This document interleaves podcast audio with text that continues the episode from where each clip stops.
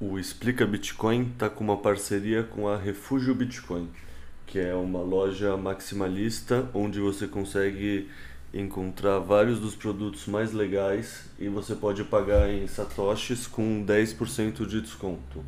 É uma loja que, bom, eu gosto bastante. Eu tenho alguns produtos que eu uso e recomendo quem quiser roupa, acessório, essas coisas de Bitcoin. E se vocês quiserem ganhar mais 10% em cima dos 10% iniciais de desconto pagando com Satoshi, vocês podem usar o cupom Explica Bitcoin e com esse cupom vocês ganham mais 10%. Então paguem Bitcoin que vocês ganham 10% de desconto, usam o cupom Explica Bitcoin que vocês ganham mais 10% de desconto, totalizando 20%. O site da Refúgio Bitcoin é, eu vou deixar na descrição, mas é refugiobitcoin.com.br. Bom, agora vamos para o podcast mesmo. Salve, salve, bitcoinheiros e bitcoinheiras! Tudo bem com vocês? É, gravação de mais uma sessão de Hopium, essa com três convidados que eu estava querendo muito trocar ideia. Uma é a Carla, que me recebeu muito bem lá no podcast Fuck e do Hugo também, que já veio e fez uma participação fantástica também aqui, arrasou os corações em terras brasileiras. Tem o Dog do Bitcoin também, que fez um podcast que também achei fantástico na semana passada sobre todo o colapso do Líbano, todo o processo guerra civil, na verdade desde antes, desde os fenícios, a parte do colapso hiperinflacionário do Fiat, toda a estrutura do sistema lá e por que ruiu, e o Ankivi, que é o cara que me ajuda a administrar toda a página do Explica Bitcoin e do canal de cortes principalmente. Então, primeiro, bem-vindo a todos. É realmente um prazer ter vocês aqui. Obrigado pelo tempo de vocês. E eu começo passando a palavra para Carla, porque a gente sempre pede para os convidados se apresentarem em ordem alfabética. Então, Carla, conta um pouco mais de você, como você veio parar nessa toca do coelho que todo mundo é meio maluco assim. O que, que te trouxe até aqui? Qual é a sua história?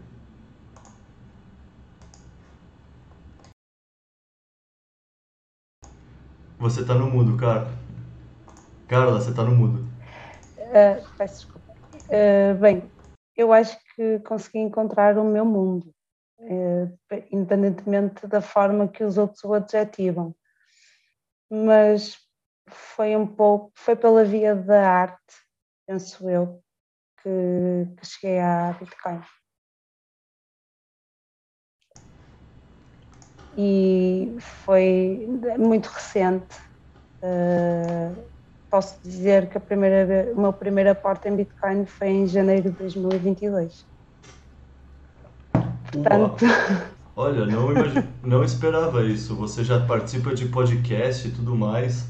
Você é amigo do, de alguém que estava desde o começo? Como foi essa de já de começo de 2022 para já começar a participar em podcast e tudo mais? Um, na verdade, eu não conhecia ninguém uh, e através do. Mas tinha interesse. Só que eu tinha consciência. É assim, eu já ouvi falar em Bitcoin há, há anos atrás, desde talvez 2011, 2012, mas sempre fui cética. Acho que a maioria das pessoas cometeram esse erro. Uh, ou pelo menos atrasaram-se um bocadinho. E, um, quando eu comecei a ter alguma maturidade para de facto compreender, compreender aquilo que era a Bitcoin, porque a primeira vez que chegou até mim, eh, claramente eu não tinha como. Eh, não merecia, digamos assim, não, não tinha entendimento para perceber algo tão belo e complexo, digamos. Simples, mas complexo ao mesmo tempo. Eh, quando eu comecei a desconfiar que realmente uh, havia toda uma análise a ser feita, eu estava a fazer um mestrado e não tinha tempo para estudar e eu percebi logo que eu necessitava de estudar antes de me envolver. e eu disse, eu vou acabar o mestrado e a partir daí vou estudar. Uh, então comecei a estudar, pronto, ia vendo algumas coisas há dois anos para cá, mais ou menos 2019, e para aí em setembro, mais ou menos de 2021, comecei a aprofundar e a partir de novembro de 2021 é que uh, fiz o plunge, um mergulho. Mas, ou seja, você está estudando desde 2029 e você aguentou o fomo de 2020, de ver o Michael Saylor surgir, da pandemia. Você é uma pessoa disciplinada, hein? Uh, isso não me fez muita confusão, honestamente. Nem liguei. Eu percebi que um dia eu tinha interesse e a Bitcoin estava a 10 mil e de repente digo assim a um colega meu, ao oh, Rui, e a Bitcoin está fixe para entrar, não sei o que, ele está muito caro. E eu, quanto? Ele, 50 mil. Eu, what the fuck? yeah, está tudo bem. Uh, quando eu tiver tempo, eu vou estudar e entro. E, e vemos. E de, quando eu comecei a estudar, como pronto, eu, eu gosto de arte e filosofia, especificamente arte e fotografia, eu comecei, à medida que ia estudando, relacionando alguns conceitos abstratos e comecei a relacionar com a fotografia e com a imagem eu não sei como é que vos posso explicar isto, é muito difícil, mas foi, a minha, foi aquilo que realmente me trouxe e que me disse isto é a única ferramenta ou aquilo que te devolve a tua autonomia, a tua soberania individual, que é tu, enquanto ser humano, como direito humano, o direito é soberania e já não, mesmo no campo da arte já não existia a esperança, portanto por isso é que se fala, julgo que seja por isso que se fala um pouco na morte da arte, que é a desacreditação completa daquilo que é o ser humano, uh, da sua ética uh, e, e uh, havia uma certa desesperança, digamos assim. E então a, a Bitcoin revelou-se como realmente a única coisa que, que nos pode devolver, que, que nos permite resgatar aquilo que nos foi retirado desde que nascemos. E você já leu o padrão Bitcoin? E se sim, você. Não. Não? Mas você conhece aquela Não. tese que a arte foi piorando conforme a gente foi ficando uma sociedade mais fiat, com um pensamento mais de curto prazo? Você, como artista, conhece isso? Conheço, mas não concordando muito da forma como uh, o mainstream explica, porque explica mal, não é profundo. Existem questões mais profundas que vêm do modernismo e não só, até do Renascimento, que esse, algumas obras não explicam corretamente. Uh, portanto, existem claramente muitos problemas mas não merecem ser refletidos de uma forma superficial, que não é uh, uh, só assim. Não é só a questão financeira, e isso é uma consequência já de um problema muito maior. Justo, perfeito. Bom, deixa eu passar a bola para o resto das pessoas se apresentarem, mas depois eu vou querer cavar mais nessa toca que eu tenho um certo interesse por arte. Eu lembro de ver uma podcast sua eu acho que foi com o Jeff que você estava explicando a conexão do, de fotografia e do Bitcoin, que eu também vou querer entrar, mas depois eu te pergunto. Deixa eu passar a bola agora pro Dog do Bitcoin. Cara, se apresenta aí pra galera, conta um pouco da sua história, o que te trouxe para cá. Tudo bom? Boa noite, boa tarde, bom dia, dependendo de quando você estiver ouvindo. É... Bom, me formei em Relações Internacionais com foco em política econômica Trabalhei já para diversos governos, governo do Estado de São Paulo, governo federal, governo da Colômbia, direta e indiretamente. E conheci a tese do Bitcoin em 2000, quer dizer, conheci o Bitcoin em 2017, mas farso das palavras da Carla as minhas, é, as, a minha. É, em 2019 só que eu fui comprar meu primeiro Bitcoin porque precisava estudar e estava em topo. E eu falei, meu Deus, tá 74 mil reais, não lembro qual era, 18 mil dólares, uma coisa assim. Falei, meu, não vamos comprar isso agora. Trabalho já com investimentos há quatro anos, quatro anos e meio. E conforme fui nesses últimos, desde 2019, começando a estudar melhor, né? Porque depois que você coloca o pé na água, que você de fato começa a se molhar, senão você vai fazendo aquele estudo superficial só para ter uma segurança de entrada em preço. É, conforme fui passando esses quatro anos, desde que eu comecei a investir em Bitcoin em 2019, eu fui entrando e ouvindo mais, entrando mais na toca do coelho, e aí veio o ano de 2020, veio o ano de 2021, e a Toca do Coelho atraiu principalmente para mim, que estudei relações internacionais, teoria política, sistemas políticos, na forma mais é, ideológica do Bitcoin, mais mesmo do que até a monetária, porque a monetária eu já tinha entendido, sou muito interessado principalmente pela linha da Escola Austríaca de Economia, que eu sempre entrava em debates contra keynesianos, marxistas e teoria e, e teóricos do valor trabalho, né? E aí nisso veio esses anos bem autoritários, eu comecei a, a, ficar cada vez mais entusiasmado com a tese, acreditar mais na tese do Bitcoin. E até que eu fui para o Líbano, aliás, aproveitando fazer a jabá ali, é, do episódio que gravei com o Leta, é, para vocês ouvirem da história do Líbano, como que foi, como que foi a derrocada não só da moeda e como que o sistema Fiat gera incentivos ruins, perversos, e ele cria e perverte uma sociedade que pode ser rica, que tem cultura rica e produtiva, para se tornar uma sociedade decadente, embora existem trilhões de qualidades socio sociológicas, culturais maravilhosas que tentem sustentar ela.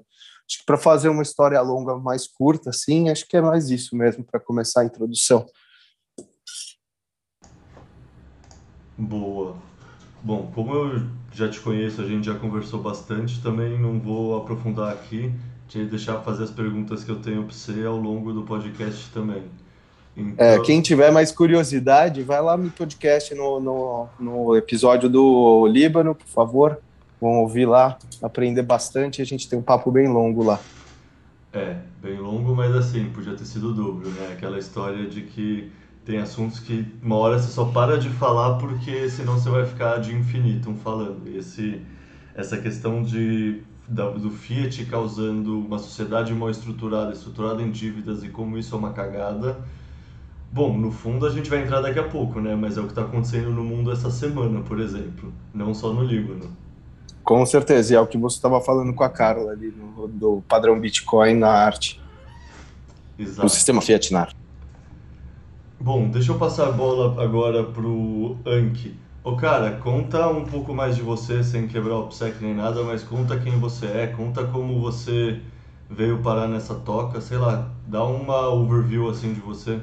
E como você do nada quis aparecer e ajudar o projeto Explica Bitcoin também, conta um pouquinho o que, que você faz lá, sei lá, dá uma contextualizada na galera de você.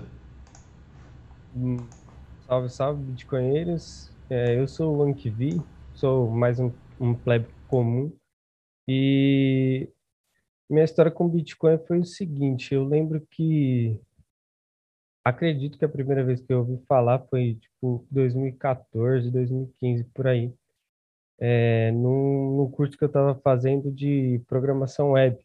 E, e lá eu só escutei e ficou na minha cabeça. O cara falou assim: é, tá, o Bitcoin tá não sei quantos, quantos mil, mil reais, enfim, ou mil dólares, enfim, ou cem dólares, não lembro o preço, mas essa foi a primeira vez que eu ouvi. Só que aí eu não, não dei muito, não dei muito ibope, não fui muito atrás, até porque eu também tinha o quê? 14, 13, 14 anos e não tinha nem onde cair morto, né? Mesmo que eu quisesse, eu não, nem conseguiria comprar, enfim.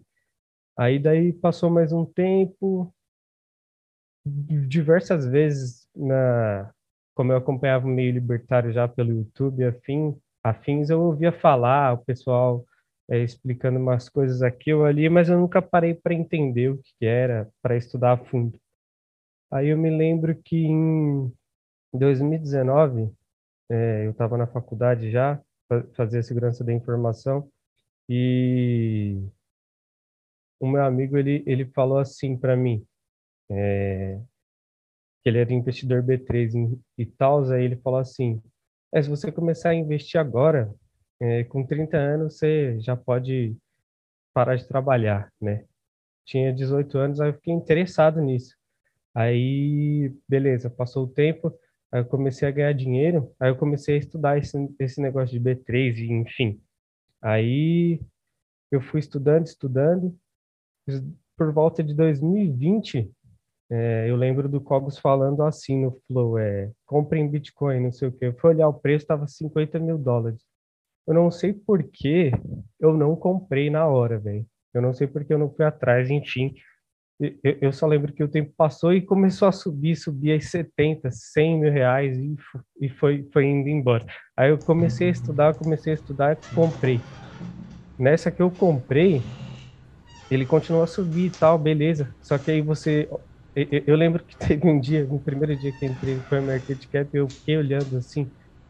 Aí eu tava abaixando, abaixando, abaixando, aí top 50, top 80 e não sei o que. Um monte de tranqueira lá, velho.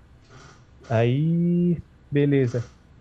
Comecei nessas brincadeiras aí de shitcoins e afins. Comprei, até ganhei dinheiro, sim, mas é, depois veio o Deep, aí eu, aí eu só, só perdi, só perdi. E eu lembro que eu tava, tipo, calma fazendo calma muito... Isso é qual Deep? Isso é o Deep do Elon Musk ou é esse Deep agora desde novembro? Não, foi, foi o primeiro Deep. Por quê? Porque o primeiro eu... Deep foi rápido, né? Foi bem chocante, não foi esse devagar e sempre. Foi, foi, foi numa paulada. E assim, é... eu tava com, fazendo muito lucro, muito lucro. Me sentia gênio, porque você pode comprar qualquer tranqueira do top 400 lá. Eu lembro que eu tinha moeda do top 400 se você for buscar aí, acho que nem acha mais Acrópolis, Taylor. Eu acho que eu fui até mais longe. Teve um, uma 3DFi que o Augusto Bax falou que era bacana e não sei o que. Não tinha nem no ranking aqui. E eu fui tentar comprar, não consegui, graças a Deus, porque caiu, foi a zero essa tranqueira aí. E até aí, beleza. Só que nessa eu tava na onde? Eu tava na B13 e também tava comprando é, criptomoedas, né? Criptomoedas, tem que separar Bitcoin de criptomoedas. E até que eu estava fazendo um pouquinho de dinheiro também nas ações. Só que eu vi aqui que nessas shitcoins estava fazendo muito mais e não sei o que, e parecia que ia ficar para sempre essa alta, né? Só que aí veio o Deep e acabei perdendo um monte de dinheiro aí com shitcoins e afins. É, depois disso, eu peguei e comecei a estudar mais, estudar mais. Aí acho que em 2021 já, já era maximalista, já por aí. Depois de uns seis meses mexendo com essas shitcoins aí, eu já me tornei maximalista e agora Bitcoin only 100%. Ah, em relação ao Explica Bitcoin, eu eu lembro que, que eu elogiei um, uma coisa assim, alguma participação, né? A gente começou a se conversar lá, aí você me chamou para ajudar e a partir daí a gente foi escalando cada vez. É, fazia primeiramente os cortes, né? Só fazia. Aí depois eu tomei conta do canal, depois Insta e fui criando as coisas. E foi basicamente assim. Foi bem orgânico, né? foi bem orgânico, mas você também é bem humilde, assim, eu vou falar pro pessoal que está escutando que, ó, grandes méritos do canal acontecer bem acontecido, tanto do YouTube, do, do cortes no Twitter, do Instagram, é desse menino aí, ó, menino realmente faz um puta trabalho pelo Explica Bitcoin e, portanto, pela adoção do Bitcoin como um todo, ele só é meio humilde. É, eu acredito que isso daí também força eu a, a pesquisar mais e, tá, e, e, eu tenho que ouvir todos os podcasts, enfim, né? Prestando atenção. Então, acaba que faz eu me dedicar bem mais. Então, é, também não é só. Como é que é? Uma relação que só, só, só tô ajudando o canal do Explica, mas também trabalhar para o Explica me ajuda também, de fato.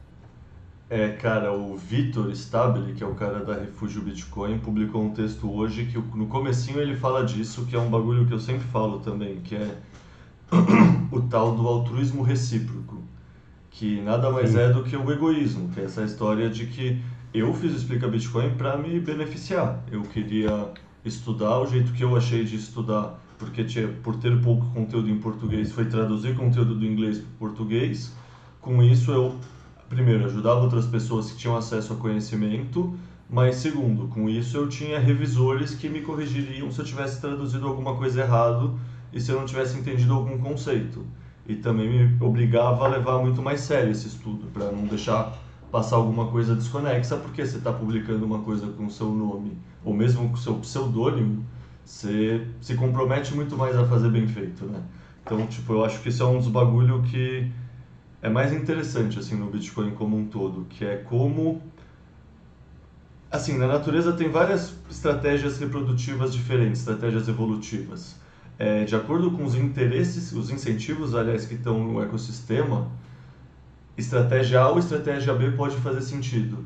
Num ecossistema com incentivos alinhados, que é o Bitcoin, a estratégia do altruísmo recíproco faz sentido. Ou seja, eu sou altruísta com os outros porque isso me beneficia.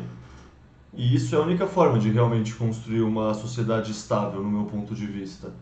Porque, assim, se você supor que as pessoas precisam ser altruístas para a sociedade dar certo, Assim, é só não observar todo o passado histórico e todo o passado biológico do mundo, assim, tipo, é uma coisa que é fadada ao fracasso por teoria dos jogos.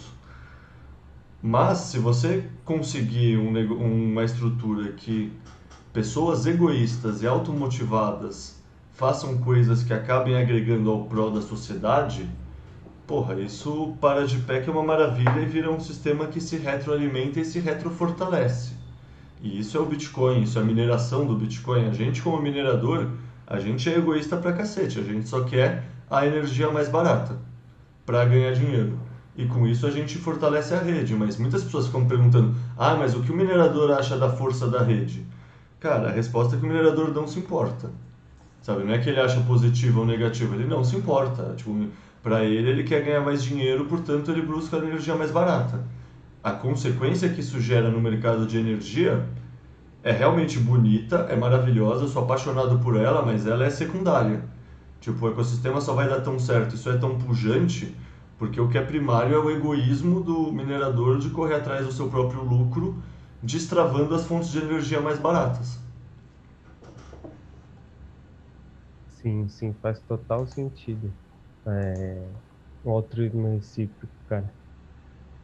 É, a fórmula... é, não, só para fazer um complemento, é, é Adam Smith, né? O padeiro não acorda para fazer o pão porque ele quer que todo mundo coma o pão dele e não morra de fome. Ele também precisa se sustentar. É através do egoísmo do padeiro que você tem pão.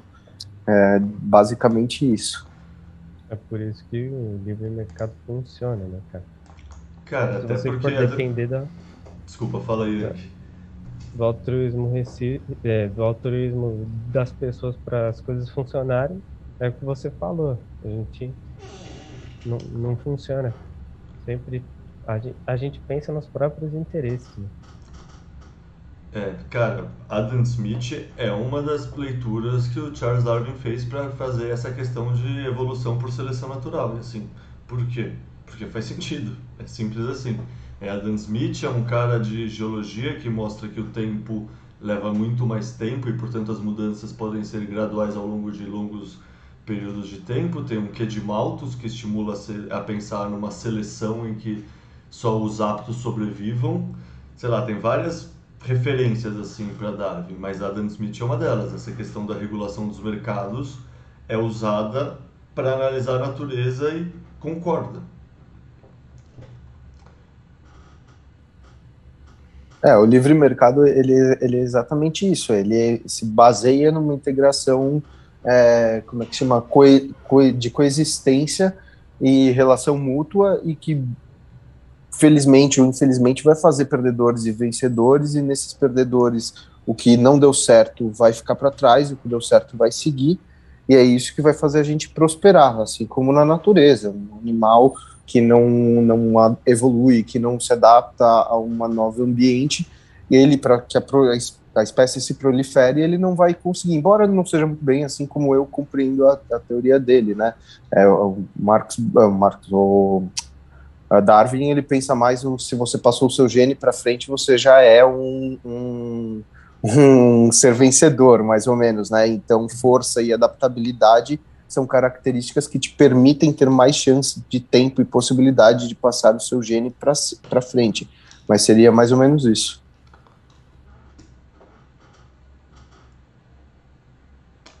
Bom, eu. Tá sem som. Tô sem som. É. Tô? Tô sem som? Tô com som? Não, tô? não, não. não. Tá eu tô a ouvir. Tá. Agora voltou. Boa. É, bom, eu ia falar alguma coisa, mas eu dei uma esquecida aqui, então vou passar para Carla para ela contar pra gente por que ela é autista com Bitcoin. Por que ela tem. Ou seja, depois de tanto estudo, tanta coisa, o que te fez olhar o Bitcoin e enxergar como, nossa, é isso mesmo, eu me reconheci nessa tribo, é o que fez sentido para mim. Porque pelo que eu entendi, você nem teve uma fase de shitcoin, né? Você parou, olhou, estudou ou você teve uma fase de shitcoin? Tive, tive. Teve, não. Então conta a história inteira e conta Foi, foi muito curta, mas, mas tive. então Quer por dizer, que não shitcoin e por que Bitcoin? Conta pra gente. Para mim foi longa o suficiente, digamos assim, a minha fase shitcoin. Uh, uh, pronto, a minha descoberta, como eu tinha dito há pouco, foi por via da arte. Eh, eu quando comecei a estudar alguma coisa, que eu ainda não estudei nada que se pareça sobre Bitcoin, há muito que estudar, há muitas perspectivas para analisar, ou pelo menos tentar, vai ser algo como uma obra de Platão que não há tempo de vida suficiente. e ainda bem, porque isso é uma obra. Um, foi, foi, através da arte. E, e, e eu sabia, eu, eu, percebi logo o valor, uh, os valores intrínsecos, não vamos uh, falar de preço, mas o valor intrínseco da Bitcoin, portanto, em vários aspectos, em várias camadas. Mas, uh, pronto, uma pessoa também, por outro lado, quer sempre melhorar a sua condição financeira, e então eu verifiquei que as shitcoins poderiam ter a hipótese de uma assimetria maior. uh, pronto. E, mas uh, tive, por exemplo, mas foi só trocos mesmo, trocos, pouco dinheiro. Eu peço desculpa se, estou a falar um bocado rápido. Não. Vou tentar falar pausadamente. Tá dando para entender tudo, não se preocupa. Ok.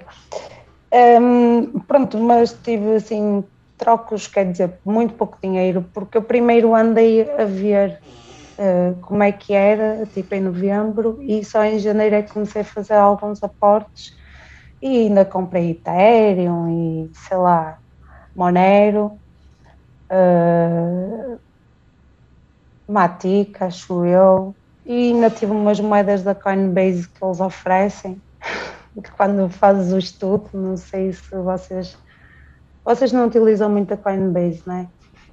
Aí, mas a Coinbase pronto, é uma exchange muito grande e é muito intuitiva para newbies uh, que não sabem mexer, como eu, e é assim uma coisa mais. Mas nunca abri conta na Binance.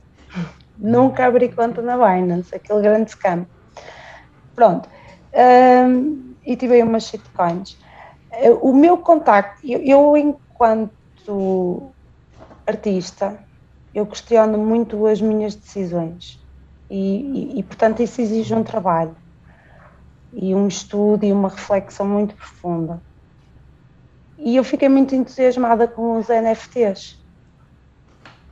Porquê? Porque era, enquanto artista via aquilo como uma democratização da arte, portanto, sendo deslocada das elites para a plebe, de uma forma muito mais prática e mais facilitada, digamos assim. E então eu resolvi alguns dos meus trabalhos passar para NFTs.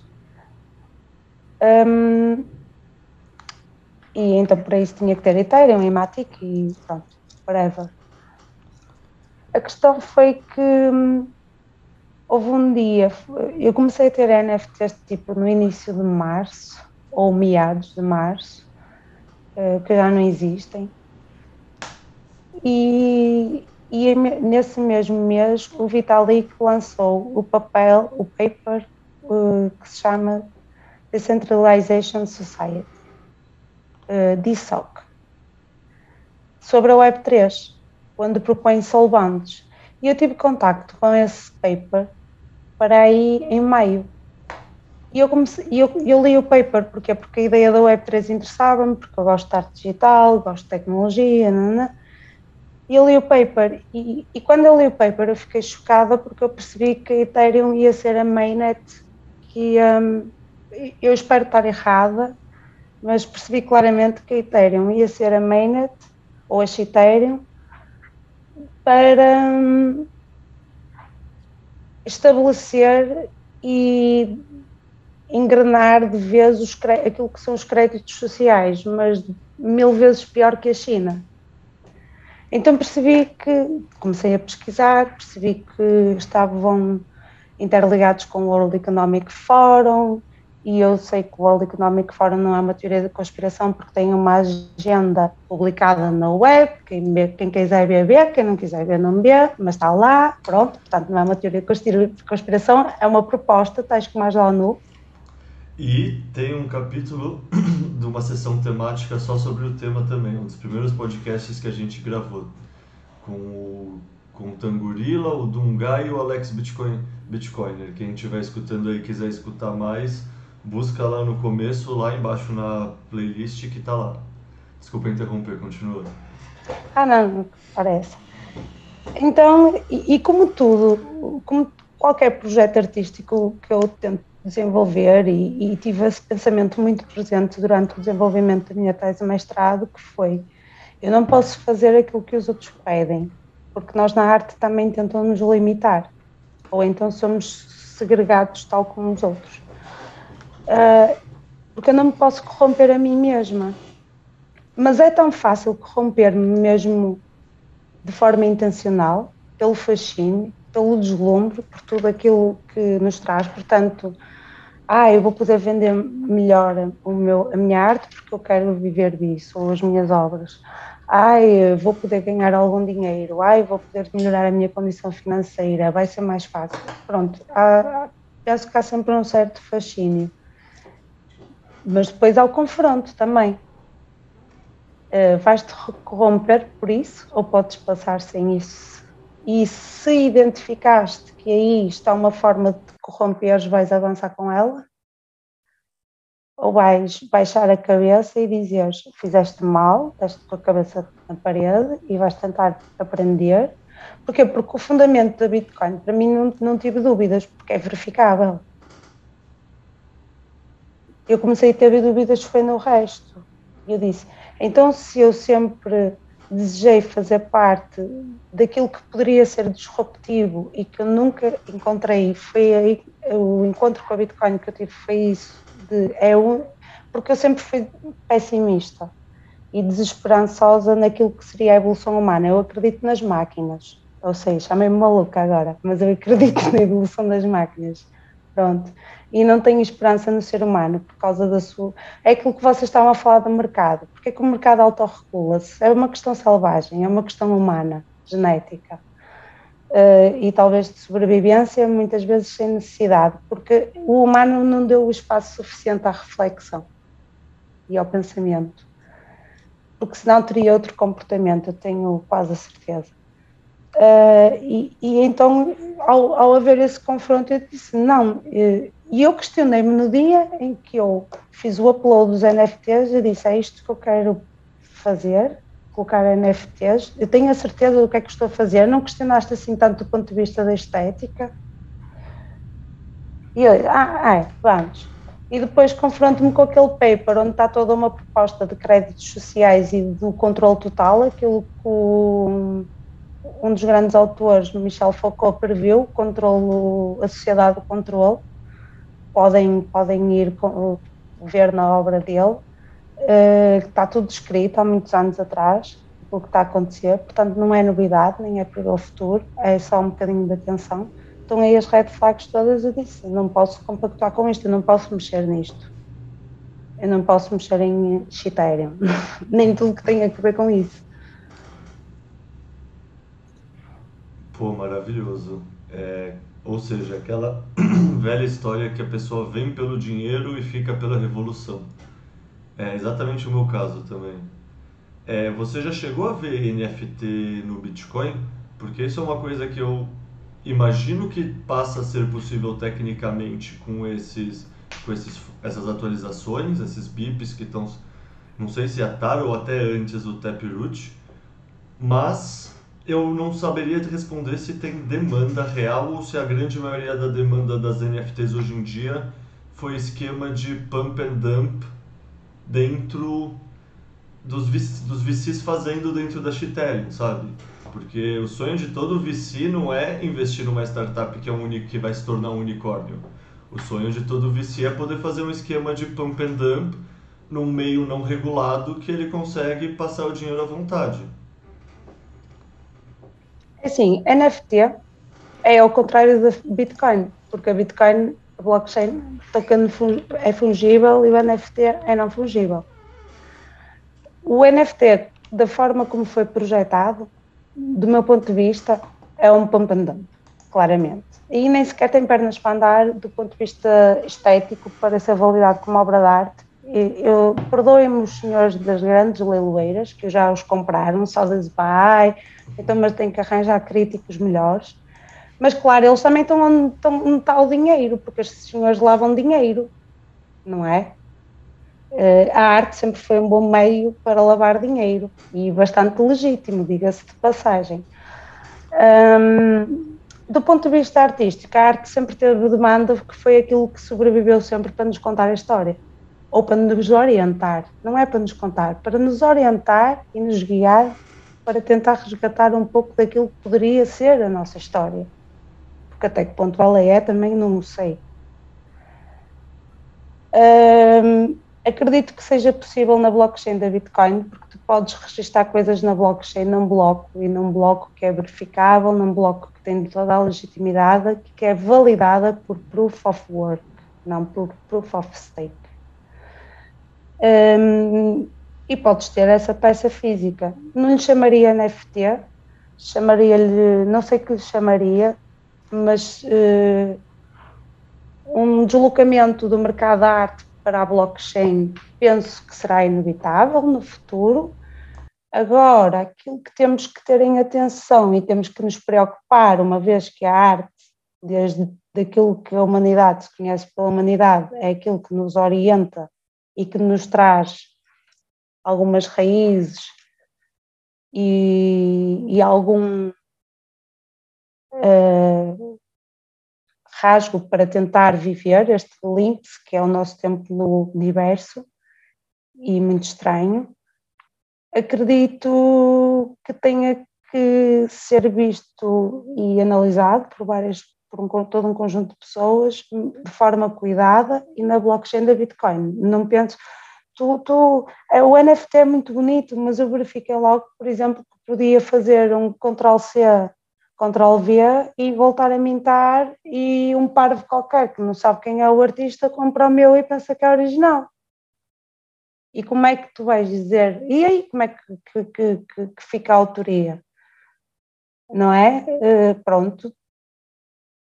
Há um bom autor que fala na morte do autor, que se chama Roland Barthes, tem uma obra sobre isso.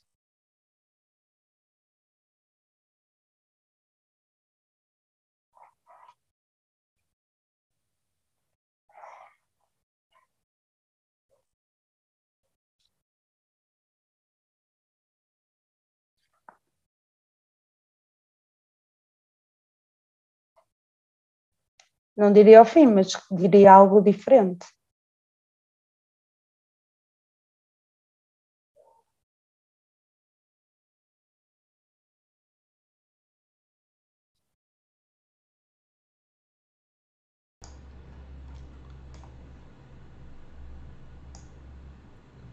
Senhores, eu não sei se alguém está falando alguma coisa, está no mudo, mas se ninguém tiver nada sobre esse assunto, eu vou passar para você. Então, Dog, conta para mim a sua versão dessa mesma resposta. Por que você é um garoto autista com Bitcoin?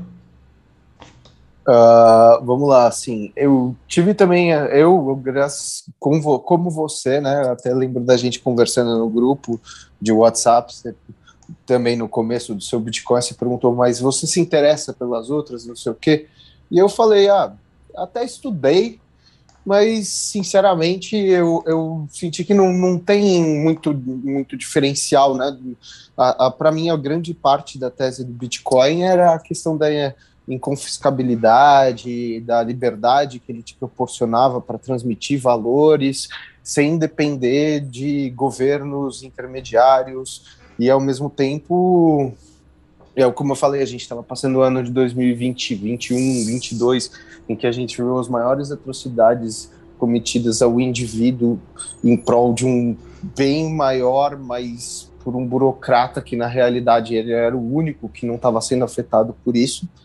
Então, quando eu cheguei tive contato com as outras, eu, eu olhei, eu até pensei assim, ah, é legal a ideia de termos várias moedas, cada um poder criar sua moeda. Eu até me interessei em criar a minha moeda como uma forma de minerar fiat ou minerar a própria moeda que eu criei, valorizá-la para adquirir mais bitcoins. Mas ao mesmo tempo surgiram ideias de projetos que ainda estavam no começo, tipo a da FedMint, que agora já é já existe, que é você criar sua comunidade, transferir entre as pessoas. Então, imagina assim, é legal a ideia de você poder criar uma moeda própria e aí o pessoal do seu condomínio, todo mundo paga as suas dívidas, estilo Splitwise, aquele aplicativo de contas, mas dentro dessa rede. Mas se não é feito na rede do Bitcoin, qual que é a sua segurança? Zero. Você tem, você tem ali um local que pode ser destruído ou que pode ser pervertido. Qual é a sua segurança? Zero. É, então acabei nunca me interessando muito por isso. Na parte dos NFTs, eu me interessei porque eu tenho um amigo que ele é escultor, e aí eu falei, poxa, ele está em começo ainda, ele é, ele é um belo um escultor, e eu falei, pô, é uma ideia de você poder vender a sua obra de escultura, a imagem dela, que é linda, só que ao mesmo tempo você fazer um atrelado para que ele possa receber a física, então uma forma de deságue e de propagação da obra dele. E eu tenho um amigo que o pai dele é um artista, ele já foi mais famoso, ele foi muito famoso na década de 80, uh, ah, talvez até a Carla conheça, o Antônio Petkov. E ele estava querendo também fazer desaguar as obras, dar, dar volume e vendas para as obras do pai dele, porque o pai dele não é um cara mercadológico, nunca foi um bom negociador das obras dele, embora ele produza uma quantidade de obras absurdas. É, ele tem uma linha específica né, de, de arte Falei, ah, vamos lá, vamos estudar para tentar ir atrás disso. E aí, como a Carla falou, desculpa aqui que tá passando avião, não sei se está pegando o app. Não, dá, dá para te ouvir, cara, dá para te ouvir bem. E aí, eu olhei e falei, ah, uma forma de ajudar, mas é como a Carla falou, é, a, qual vai ser a propriedade daquilo, né? Alguém pode pegar tirar um print daquilo e revender a obra dele, e ele nunca vai saber, porque isso pode ser feito no mundo inteiro. E no final das contas, o que ele poderia fazer era tentar atrelar o quadro dele, mas as pessoas, sinceramente, poucas delas compram a obra pela obra física estar na casa delas. Né? Quem tem de fato muito dinheiro, muitas pessoas compram a obra para ter aquela ideia, aquela sensação, aquela decoração. Eu, por exemplo, tenho um quadro do álbum do Pink Floyd, né? Do, das, dos seis álbuns do Pink Floyd, que é muito legal, mas ele não é a gravura original. Eu não queria pagar todo o dinheiro, então eu acabei nem me, me interessando por isso. E como você, eu entrei no, no, na história do tipo, vim pelo dinheiro, fiquei pela ideia. Hoje eu já nem sei se eu sou autista do Bitcoin em relação a olhar pela moeda fiat Uh, aqui no Brasil, a Carla não deve saber, a gente teve o um plano Collor em que a gente teve um confisco do dinheiro das pessoas, algo que talvez eu, Sei, Leta, a gente... Desculpa, mas conheço. Ah, tá. É, então, é, a gente era é vergonha muito... internacional, cara, todo mundo sabe. Não, não, não, não, não, nós, nós, nós tivemos outras coisas com nomes diferentes, não é por aí. Como todos os países, é normal. É, então, eu, eu cresci com meu pai falando, contando, minha mãe contando histórias que eles compravam um monte de papel higiênico para repassar para amigo e não sei o quê, que não valia a pena ter dinheiro e que você tinha que guardar o dinheiro em casa, mas ao mesmo tempo esse dinheiro não valia nada. A gente não pegou. Minha geração, eu era muito novo, né? Quando aconteceu tudo isso. Então eu não lembrava, não vivi aquilo, né? E a gente tem aqui na América Latina, Argentina e Venezuela, um lado que a moeda não vale mais nada, que é a Venezuela, e o outro que a Argentina tá moeda também já não vale mais nada, mas eles ainda têm os limites de saque. Aí eu tenho família libanesa e o que está acontecendo no Líbano é, é, é único, não é nem único, né? Mas é mais um dos casos. E nós, aqui no Brasil, tivemos em 2020, 2021, o governo do estado de São Paulo congelando e, e confiscando a aposentadoria dos pensionistas do setor público em 50%, o governo Dória. Então, e que não chegou nem na mídia, ou seja, você pode ver ali que já tem um conluio uma grande coisa que poucas pessoas ficaram sabendo disso, né? Poucos, imagina, em meio à crise da Covid, em que idosos são ah, o grupo de risco, vai o governador do estado e congela a pensão dos aposentados ali, e eles não podem nem mais comprar remédio com o dinheiro que eles têm, eles têm que fazer escolhas.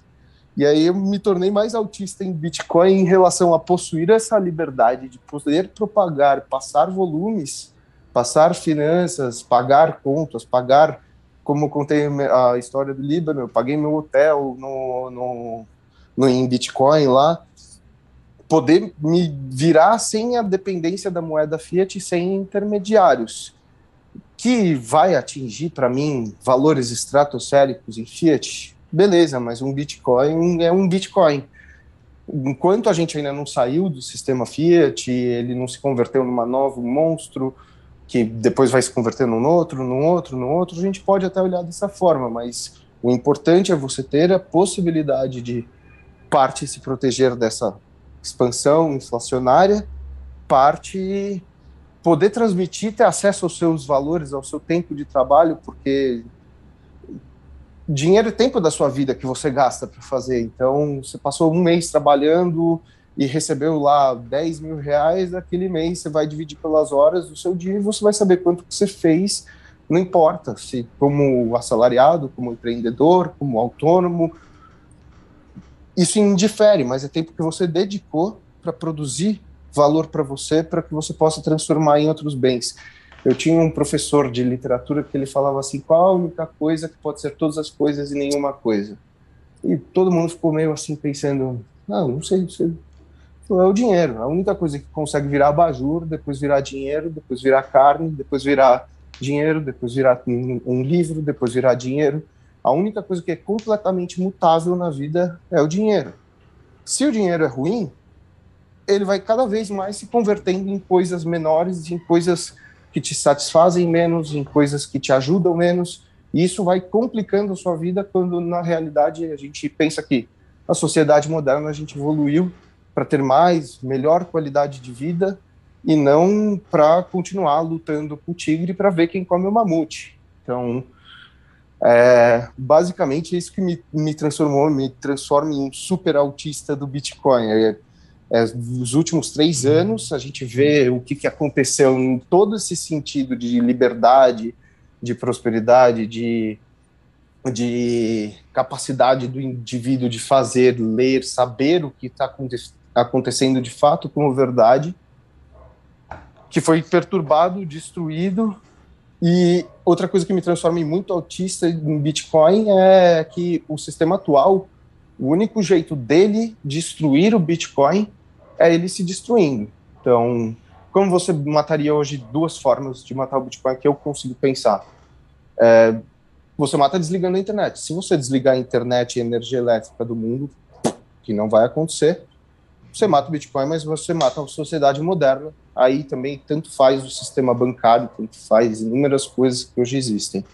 A outra forma seria responsabilidade fiscal e responsabilidade monetária. Se você matar, agir dessa forma, você também vai matar o sistema. Uma pequena subida de juros ali nos Estados Unidos, o mundo está colapsando em poucos meses.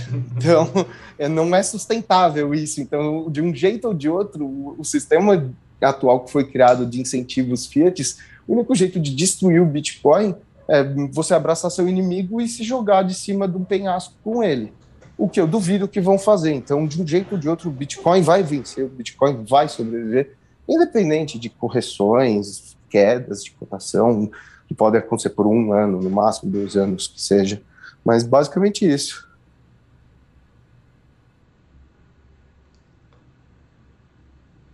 É... Puta, deixa eu puxar um gancho que tem muito disso que você falou e fazer uma pergunta para vocês.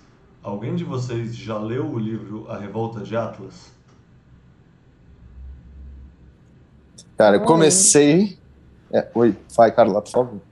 Não, eu disse que eu não li. Já me sugeriram, mas um, um, um conterrâneo vosso, mas ainda não li.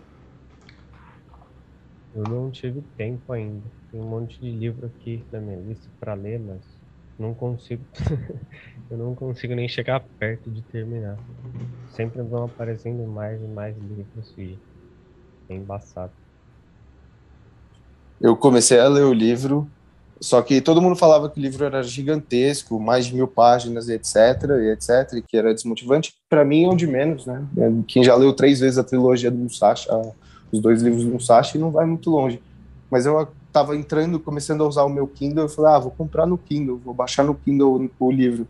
E aí eu comecei a ler no Kindle, e o Kindle é uma tela pequena, então você lê 200 páginas, e pô, leu 200 páginas. Quando você lê 300 páginas e você continua em 2,5%, 3% do livro, começa a ser bem complicado. Você fala, pô, leio, leio esse mil num livro normal já é assim grande de página, estou lendo o equivalente a 7 mil páginas até eu chegar em 50%, ele, o começo dele, você tá lendo agora, certo, Leta? Você sabe que ele é bem maçante, até você entender o que tá pegando ali, qual que é o contexto, e entrando. Daí eu acabei abandonando nos primeiros 20% do livro, tô falando isso por causa do, do Kindle mesmo, que eu acompanhava por ali. Falei, não, eu vou, vou pegar, começar a ler Irene Rand por outras formas, para daí voltar. Cara, eu vou te falar. Diga, Carla, desculpa. Desculpa, desculpa, achei interessante, porque outro dia estava a, a ler sobre o modernismo e o, e o pós-modernismo e sobre a questão da sociedade estabelecida por métricas. E, e, e este exemplo que o Dog deu foi claramente olhar para a métrica e desistir por causa da métrica que se lhe apresentava. É que não, não, não foi muito bem pela métrica do acompanhar o quanto está indo na leitura. Isso tipo, falta é, muito. E não ah, mas isso, a nunca. internet de escada era assim também, né? Você olha e fala, vai demorar aquele download 10 mil anos, tudo bem. Isso o não segredo é, é que... do livro é sentir-te enamorado. Exatamente. Não olhas para as páginas que ele tem é, vais exatamente. lendo. acabei não, quando... não casando com ele. É, teres aquela relação de enamoramento. Vais lendo sempre te apetece. E cada vez que lês, vais querer ler mais e não olhas para aquilo que falta. É, mas eu vou te dizer para vocês dois que é isso. O noivado com esse livro, assim, as primeiras 200 páginas é interessante, mas é um interessante que é lento mesmo. Eu cheguei agora, depois da página 350 a 400, que fazia tempo que eu não pegava um livro que eu não conseguia largar, que eu lia e, sabe, se eu sempre leio meia hora por dia no relógio, assim, coloco o timer, meia hora e leio, assim, como hábito. Com esse livro eu tô lendo uma hora e meia, duas horas por dia e assim, eu só paro de ler porque eu preciso trabalhar, senão eu continuaria lendo. No intervalo de almoço eu leio umas páginas também, assim. Tá muito bom. E isso começou assim, na página 400. Eu devo estar na página 600 agora. E eu já tô triste porque eu tô na metade, então já tá no começo do fim. E assim, tá fantástico, assim. Então recomendo. E por que tá fantástico? Porque é impressionante a precisão da véia, da Rand, de colocar luz numa questão, assim, sabe? Ela o enxergou muito de longe, assim. Parece que o tem um outro livro que tem esse mesmo tipo de visão que ela coloca nesse livro, que é o, aquela série do Asimov que chama Fundação, que o Império Galáctico já cresceu demais, já chegou no seu máximo da infraestrutura e agora ele está se corroendo e se carcomendo por dentro porque usou aquele, aquele velho meme do, de homem homens fortes criam tempos fáceis, tempos fáceis criam homens fracos, homens fracos criam tempos difíceis. E no fundo, esse livro mostra tão bem essa questão de que no passado a gente tinha acesso a mais coisas e coisas melhores e aí as coisas vão diminuindo. E aí no livro eles começam tendo petróleo e aí no final eles vão tipo nacionalizando indústrias de petróleo, elas vão perdendo eficiência e eles começam a ter qual é o nome? Ter falta de petróleo, portanto ter que negociar carvão e aí eles também começam a ter problema com carvão e a sociedade vai piorando assim. E para mim é muito doido pensar como isso, por exemplo, tem um análogo muito grande com a Europa atual, assim, tipo, aproveitando que tem a Carla aqui, pode ter uma visão que nem o Hugo teve, uma visão de quem está mais dentro do problema, mas é muito doido, assim, há dois anos atrás você conseguiria vislumbrar essa situação, porque, assim, pelo menos para mim que estou em outro continente, foi muito rápido, assim, eu ouvi o discurso da Greta, eu ouvi, eu lembro da época do Trump falando para os alemães que pô, a grade energética ficar na mão da Rússia não faz tanto sentido. Mas mesmo assim a sensação é que foi muito rápido assim de uma estabilidade para uma crise. Como você sentiu tudo isso acontecendo por aí? A Europa já não está há muito tempo estável. A, a, a Europa vive num dogmatismo profundo, creio que já há uns anos. Um, pronto, isso pode ser traduzido como estado de negação dos próprios eh, gestores da Europa, bancos centrais e por aí, e também da própria população, o que gera um grave problema, não é? Logo à partida. Pronto, a Europa é o velho continente, uh, também é o continente que se, que se calhar teve mais problemas e, e ainda os tem, eh, ou então está envolvido nos problemas dos continentes dos outros de forma muito profunda, que é o caso no Médio Oriente, no, no continente asiático, por exemplo, e até no continente africano também. Um, no resto não mexe, ainda bem. Um, mas a Europa sempre foi um continente vanguardista, não é? Com trouxe a vanguarda, o, o futuro e, e, e, sempre trouxe as ideias um, menos preconceituosas, como anteriormente já trouxe barbárie, não é? Uh, talvez eu diria que a partir do Renascimento começou uh, a trazer ideias mais de vanguarda, mas dentro da barbárie também se criaram coisas. portanto, há quem chame a Idade das Trevas, eu prefiro a Idade Média, mas pronto, teve os seus pontos altos e baixos. Mas a Europa claramente que, que, que, está a falhar. Porquê? Porque a Europa, primeiro acredito que seja por uma questão geográfica e isso subjuga logo em relação aos Estados Unidos, não é? Uh, portanto, nós sempre fomos manipulados, ok? No início do euro e tal, o euro é fixe, vale mais que o dólar e não sei o quê, tal elite, Europa, XPTO. Mas o que é que acontece?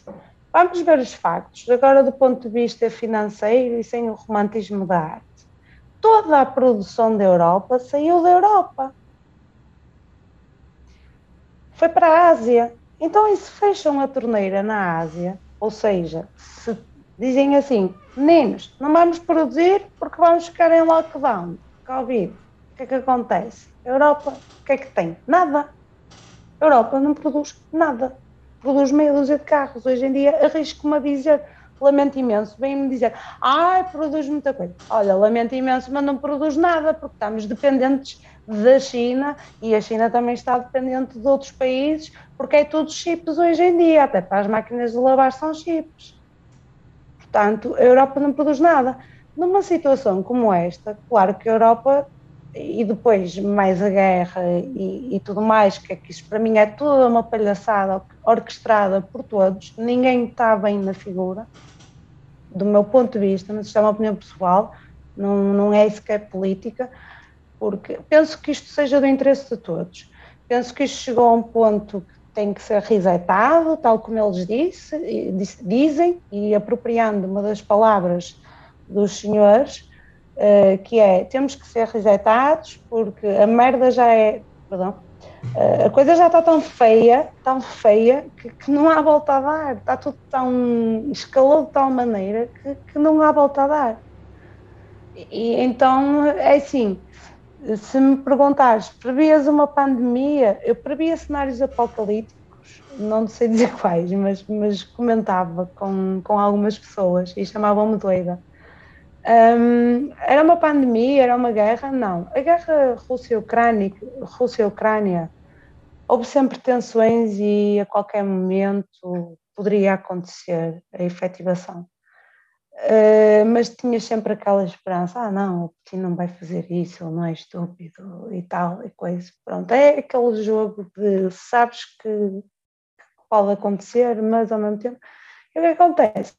Acontece que a, Merkel era, era e é uma pessoa, para, para além de ter sido política e, e, e chanceler alemã, ela, ela, ela, ela é licenciada e doutorada em mecânica quântica, se não estou em erro, e pronto, ela também, do ponto de vista científico, sabe que a energia nuclear tal como ela é hoje, apesar de ser a mais segura e a mais barata e, e tudo mais, uh, tem resíduos um, radioativos, e isso não é mentira, e que, que, que, ficam aí mais 20 mil anos para se decomporem. Uh, e esses resíduos existem, e vai haver um ponto que vai deixar também de haver armazenamento para isso. Pronto, e ela quis acabar com as centrais nucleares uh, ou fechar a maior parte, desativar a maior parte delas. Claro que a dependência da Alemanha para a Rússia, do ponto de vista energético, foi quase total, não é? E agora estamos todos. Mas é tudo, atenção, continua a ser tudo uma crise energética especulativa, do meu ponto de vista, porque não há razão para os preços subirem como estão a subir. Mesmo havendo estas questões entre a Ucrânia e a. Porquê? porque existe o norte da África que também nos, nos envia gás e também se compra gás, uh, existe a importação de petróleo dos Estados Unidos, existe várias formas, podem encarecer, mas não tanto. Isto é uma crise, para mim, que está toda orquestrada para fazer um reset, para pôr as pessoas em casa e, e pronto, para deixar de ter vida. Uh, pronto, sou um pouco a teoria da conspiração, mas eu penso que o controle está aí eh, não, não está aí, está acelerado, bastante acelerado. O que eu acho que é sempre legal lembrar as pessoas sobre teoria da conspiração é que só existem teorias da conspiração porque de fato existem conspirações. Tipo, não é à toa, é o que você falou. Tem livro publicado que chama O Grande Reset. Pelo mesmo pessoal que falou que você que falou que você não vai ter nada e vai ser feliz. E se você não vai ter nada, eu não vou ter nada, quem vão ter as coisas? pois é, pois aí é que está a grande questão. Hum, eu acho que o plano é muito sórdido. E houve muito, houveram muitos artistas que teorizaram acerca disso no passado e até mesmo nos anos 60 e tudo mais. Mas pronto, ok, e acho que o, o grave é que está, é óbvio, e as pessoas não querem ver, estão completamente adormecidas. Não percebo. É, parece que tem, as pessoas estão tão estimuladas, tem tanto ruído que elas não conseguem mais discernir. Assim, não é que elas não sabem, não é que não têm acesso à informação, é que tem informação demais. E tem informação demais sobrecarrega a parte de pensar da maioria das pessoas. Quer dizer, isso se a gente partir do pressuposto que a maioria das pessoas pensa, né? Porque esse já é um pressuposto que não tenho certeza se é correto. Tipo, pensam em alguma escala? Sim, mas realmente refletem ou só. Não sei, é um meme que aqui na comunidade brasileira a gente fala que são os NPCs, que é o Non-Player Character. Que é tipo aquele personagem do videogame que existe, mas no, no final. Mas não. Tá usando Exato. máscara até hoje, passeando o cachorro sozinho na rua. É, que é. chamar de teoria da conspiração é uma forma de controlar uma narrativa, né? Porque tem tantas informações correndo e, e ao mesmo tempo tantos grupos diversos lutando por poder que aquele que conseguir controlar a narrativa é o que vai ter a forma de poder dele implementada. Então, é, hoje a gente tem um sistema assim tão centralizado que eles visam controlar uma narrativa e a melhor forma é descreditando ela para que as periferias da informação não deem nem atenção àquilo, né? não chegue nem ao, ao núcleo daquilo.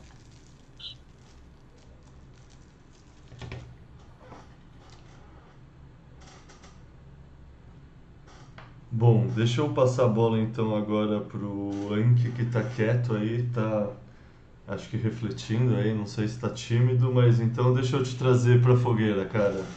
Deixa eu te perguntar por que você é autista com Bitcoin, o que te fez acreditar, assim, o que mudou de 2014, 2014, sei lá, se você tinha 14 anos, na verdade, quando você não tinha grana, daí de lá pra cá você estudou, assim, o que mais te chamou a atenção no Bitcoin? Bom, assim, é, eu vejo que uma coisa que eu, que eu entendi que fez eu acreditar somente no Bitcoin é que, assim, todo o resto é fraude, se você for parar para olhar. É, e então, a, a priori, é uma escolha ética, né, o Bitcoin. Tirando aquela parte do é, utilitarismo assim, é, você tem uma forma que te permite é, armazenar sua riqueza num, num, sistema honesto, né? Numa moeda honesta. E assim, quando aí passando para uma parte mais utilitária, aí, quando você vai ver por que que é honesto, você vai ficando cada vez mais autista e mais autista que te, te faz é, pegar todo o valor do seu trabalho e e focar em armazenar bitcoins e armazenar bitcoins. E na questão da, das shitcoins e, e afins, é, eu vejo que não, é como reinventar a roda, né? Que está lá no relatório da Fidelity. É, não, maioria das vezes não é uma coisa que é, você precisaria fazer um token para você desenvolver, né? o Bitcoin como protocolo, a gente consegue evoluir em camadas. Né? É, evoluindo em camadas, a gente consegue pegar essas ideias, implementar no Bitcoin sem necessariamente criar um token. E a gente desfruta da segurança do Bitcoin, né, da rede da, da mainnet, e consegue fa fazer essas experiências, enfim. E se houver demanda, é, essas experiências vão prosperar, né? então, é mais ou menos isso. Deixa eu, deixa eu ver se eu estou esquecendo de alguma coisa. É, cara, para mim esse lance da fraude sempre foi muito claro também, assim, é um negócio que tem uma diferença de ética, né? Tem uma diferença de ethos da comunidade, assim, é é realmente muito diferente, assim, tipo. Não sei, no fundo, para mim, é claramente uns são vendedores e precisam ser simpáticos e os outros são verdadeiros, assim, os outros educam, mas também não aceitam desaforo e por isso são chamados de tóxicos. Tipo, o pessoal é. falaria que a Carla é tóxica porque ela fala sem ressalvas. O pessoal falaria que, sei lá, eu tento ser bonzinho para manter a persona do educador, né? Mas às vezes eu me acabam me soltando e o pessoal falaria que eu sou tóxico também. O pessoal falaria que o Hugo é tóxico e tipo, não, é só que a gente está num mundo que as pessoas desaprenderam a que existe uma verdade objetiva. Existe uma questão técnica, existe um certo e um errado. Tipo, existe, sei lá, parafraseando a Ayn Rand, a, a existência existe, tipo, sabe? É, tem coisas uhum. que só são assim, tipo, não sei, é muito golpe. Você olha, sei lá, o cara da Cardano, o Vitalik, assim, é tipo. É muito golpe, tá ligado? É tipo. E aí eu pergunto pra você, Anki e Carla, se quiser entrar na jogada na resposta também. Tipo, vocês leram, vocês liam os white papers? Como vocês estudavam shitcoins? Era realmente só olhar o CoinMarketCap e ia ver, tipo, grupo de WhatsApp que fazia esquema de pump and dump? Onde vocês estudavam essas coisas? Porque assim, talvez seja sorte minha, mas eu comecei na mercado Bitcoin e lá tinha poucas, mas em pouco tempo eu já fui para Bitcoin que só tinha Bitcoin, até colocou Ethereum depois, mas só tinha o Bitcoin. Então para mim foi realmente sempre sem ruído assim. Talvez só eu tenha sido sortudo, é isso? Bom, é, a primeira questão da, da ética lá é, é realmente você vê que os bitcoinheiros eles têm um, esse, esse negócio da verdade, né? Não, não importa é, se você vai é, comprar a nossa tese ou não. É, isso daqui é uma verdade. Se você acredita nessa verdade, você vai, pega o seu dinheiro, coloca o seu dinheiro no, seu, no, no Bitcoin. Se não, você pode fazer o que você quiser, né? O, a, a questão principal do Bitcoin é essa. Você tem que escolher ele como seu dinheiro, né? Então, por isso, é, é uma escolha melhor, né? Ele tem que ser uma escolha melhor para ele poder te escolher. Enfim. É... Agora, na parte de shitcoins, não, teve estudo, cara. Alguém recomendou, alguém falou, estão falando por aí. Ia lá, comprava e é isso. Deixava lá na corretora. É... Se chegar a determinado preço, eu vendo, enfim. E é isso. Não tinha estudo nenhum. Era mais um number go up mesmo.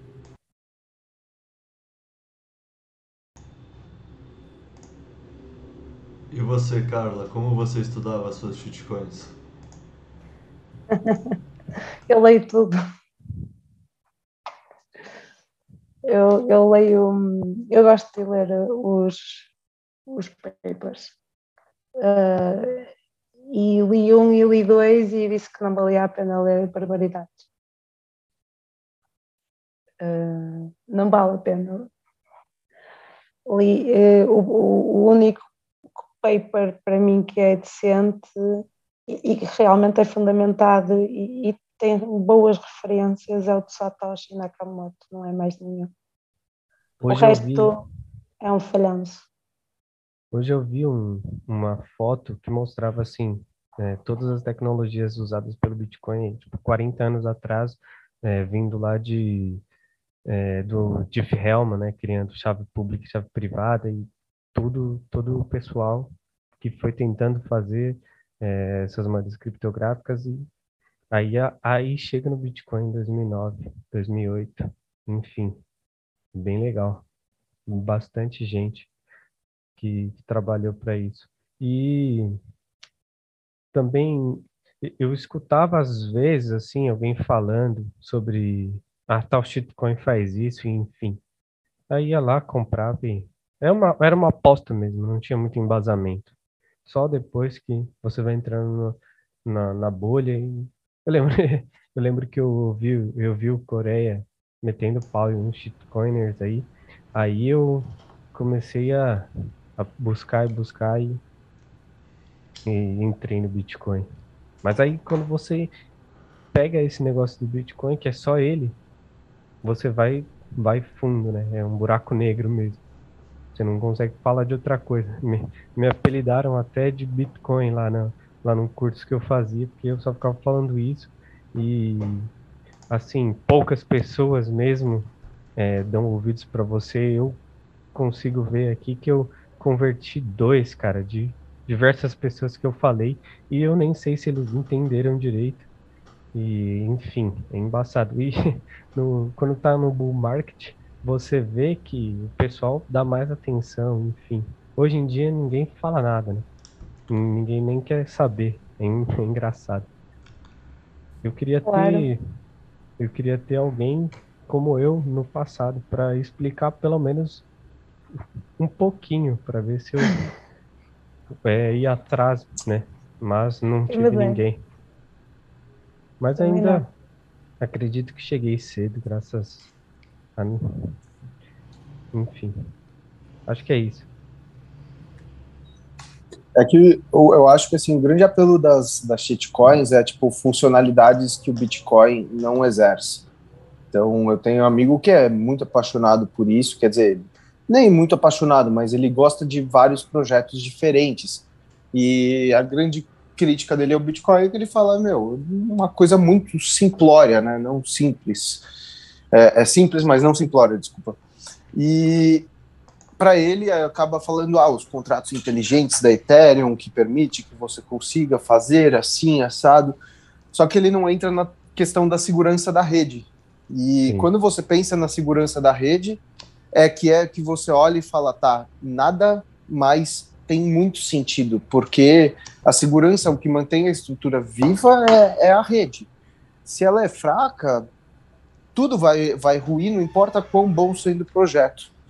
E Agora poucas pessoas vão atrás disso, né? É, não, às vezes nem só descentralizada. Tem lá agora a Ravecoin, que é, copiou o código do Bitcoin inteirinho, de cabo a rabo, mas acho que agora está se vendendo como a nova Bitcoin. Mas meu, não, já tem o Bitcoin ali, ele já passou por testes de tempo, por testes de coisas, a rede a dele é muito forte.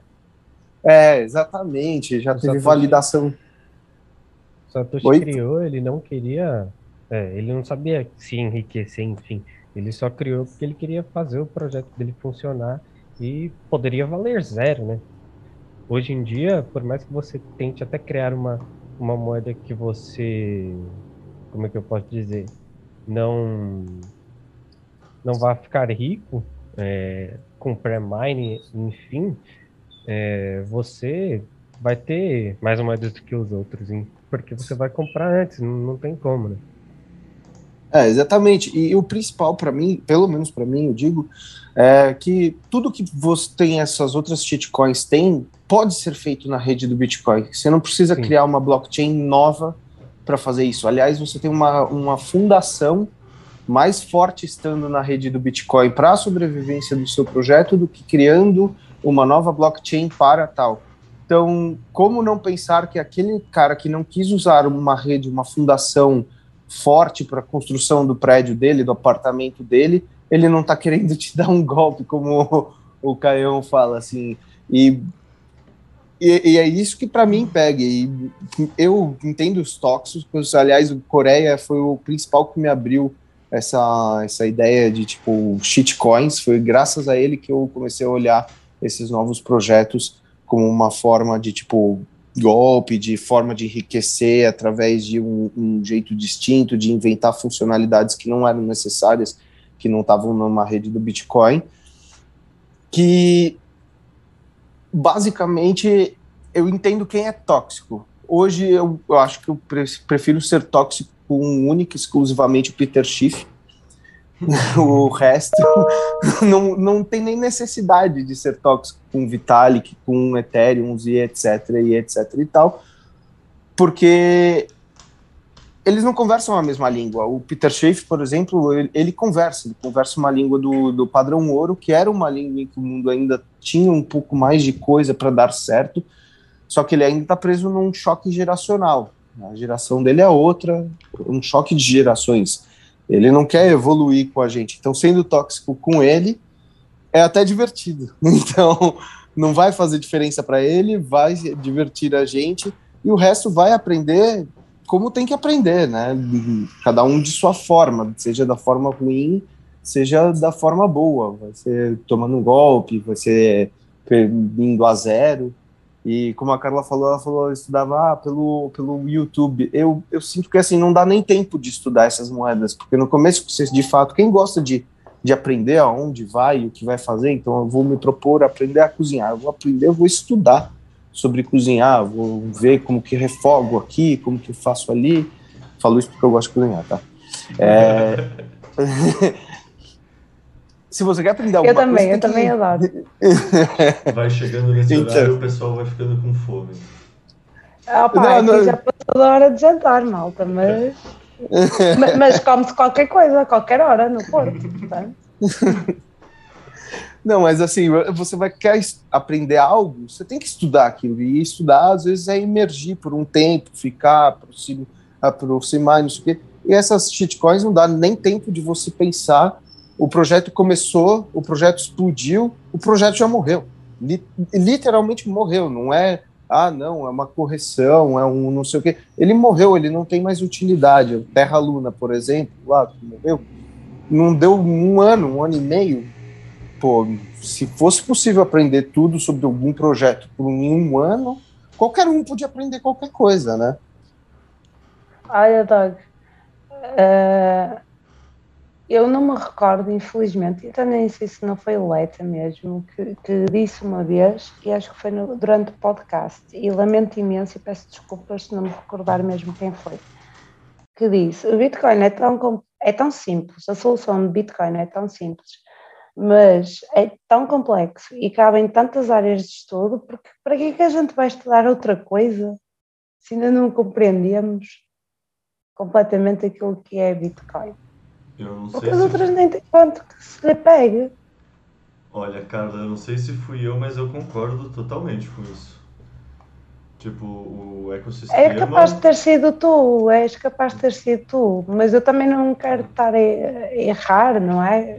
Porque eu não me recordo mesmo quem foi. Eu muitas vezes aponto as frases que as pessoas, os convidados que lá vão. todo mundo recicla o que ouviu num podcast. Todo mundo escuta podcast de todo mundo e é um cérebro centralizado processando ao mesmo tempo.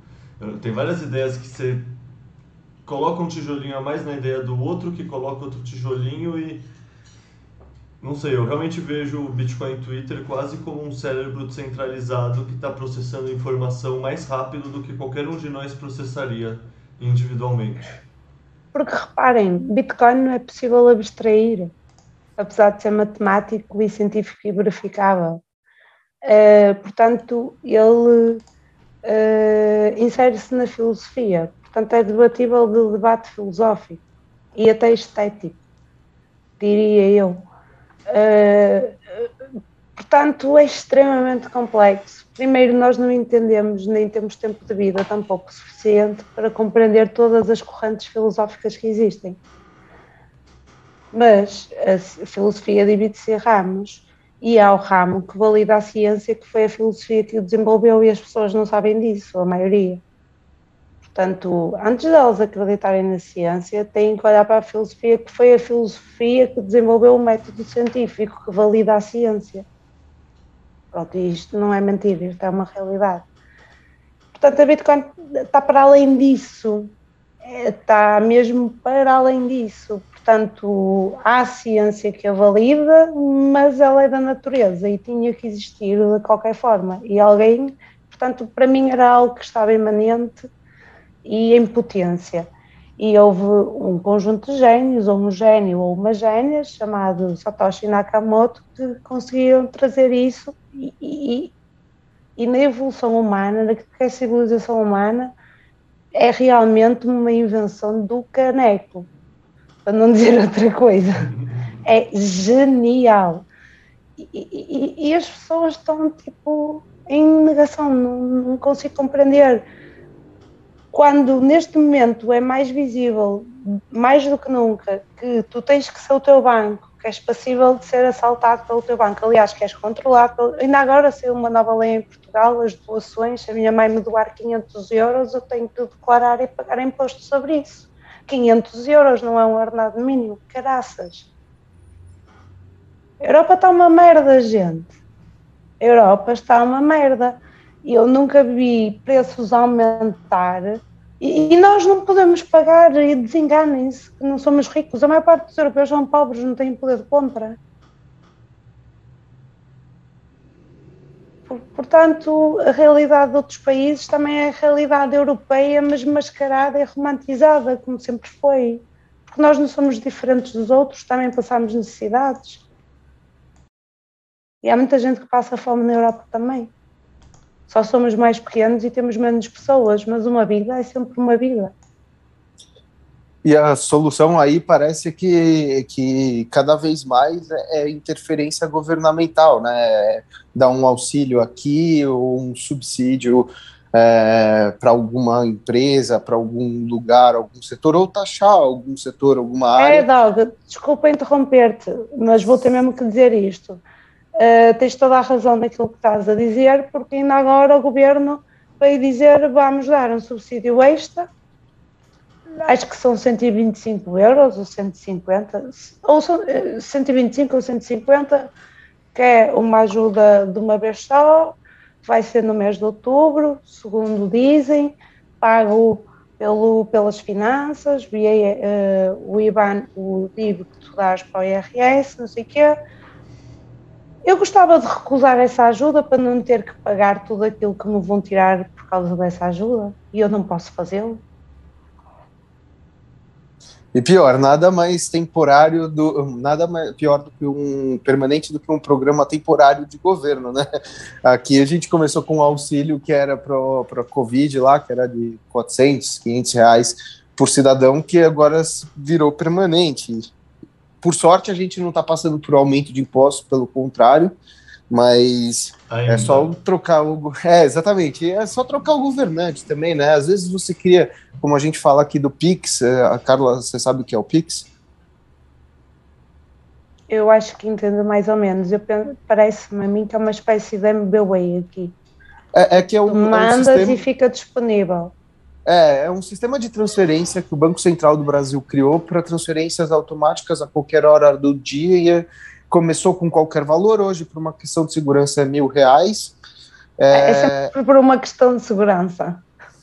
É, é não, é que, é que, começaram a ter golpes e etc. Há sempre golpes, mas... mas... é sempre por uma questão de segurança. No Canadá também foi por uma questão, é sempre por uma questão de segurança.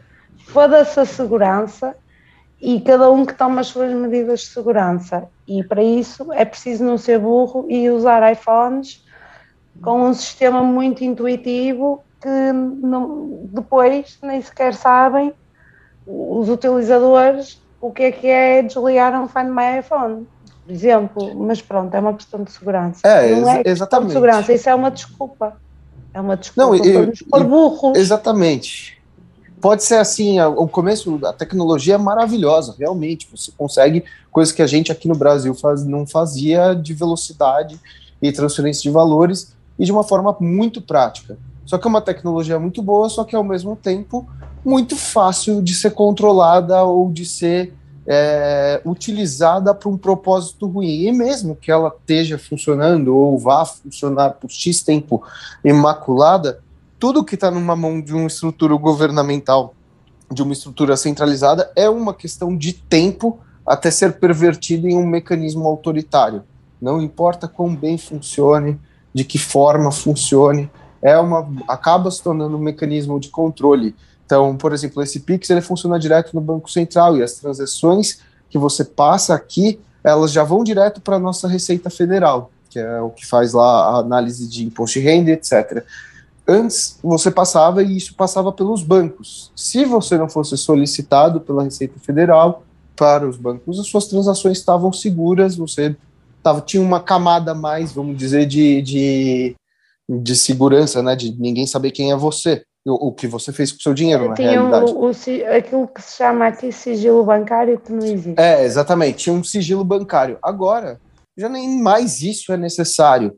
Então, mesmo que ainda esteja sendo bem utilizada, vamos ver dois anos depois de declarações de imposto de renda com o pessoal usando de forma absurda esse Pix, quanta gente não vai pegar uma malha fina que não vai cair e vai vir só boletinhos e boletinhos e cobranças e cobranças da Receita Federal para impostos que não foram pagos, dinheiros que não foram benditos, que não foram justificados, então, se você é um profissional autônomo que não, não sabe nada de contabilidade ou coisas do gênero, pronto, acabou. Você pode estar fazendo uma atividade 100% legal que acaba piorando muito a sua situação. Eu acho que assim, a minha visão, estando de fora, é que a Europa se acostumou demais com o estado de bem-estar social num momento de muita prosperidade do mundo, boom demográfico mundial que aconteceu. E como o Caio, o Leta fala, a gente está entrando na real politics de novo. E a real politics, e que em parte ela não existia, existia, mas não existia durante a Guerra Fria, porque você tinha um mundo bipolar, agora você vai ter um, de volta um mundo multipolar. Ela não permite que uma, um estado de bem-estar social consiga sobreviver. Então, a, acordos vão cair, que vão mudar todo aquele arranjo. E eu acho que o europeu, ele parece que ele ainda não percebeu, ele não está situado na questão que vai entrar para ele, que agora não é mais capaz aquele estado de bem-estar social e que o governo provê absolutamente tudo, é, as coisas com os serviços públicos funcionam, e etc, etc, etc e tal. E isso pode causar bastante problema aí para a Europa, né? diria que sim. Acho que a palavra correta aplicaste. O europeu não está situado de todo. Mas uh, eu, por exemplo, eu creio que a, destruição, por exemplo, do sistema de saúde, assim de forma mesmo muito acelerada, já começa a ser perceptível a partir da pandemia. Um, claro que sabemos que não, hav não haviam infraestruturas para recepcionar tanta gente uma vez só, isso é óbvio e aconteceu um pouco por todo lado, mas uh, aquilo que parecia que iam reforçar não está a ser feito e neste momento está a, está a ser ponderado fecharem-se maternidades em Portugal, em sítios que são mesmo muito necessárias.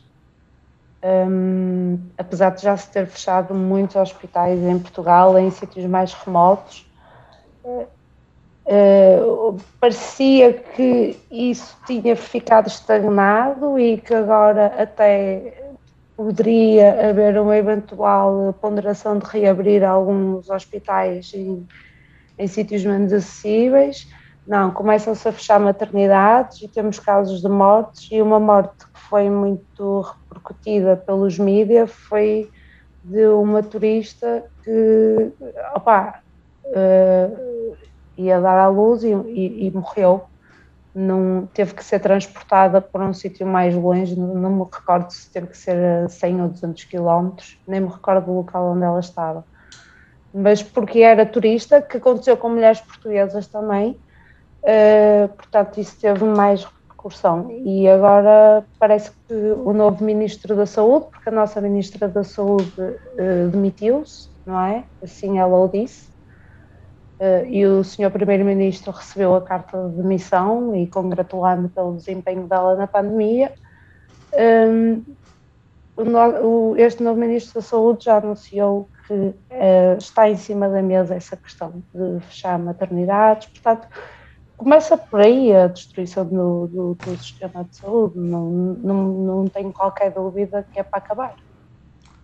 Deixa eu fazer uma pergunta mais ampla para vocês dois e para o Onk se quiser também, mas imagino que vocês dois vão ter opiniões que eu não tenho e vocês estão mais bem colocados, que é bom, acabou de ter a eleição na Itália, há dois, três anos atrás teve o Brexit, tem a questão da, acho que é a Hungria, do Orbán querendo colocar em referendo popular a questão das sanções contra a Rússia.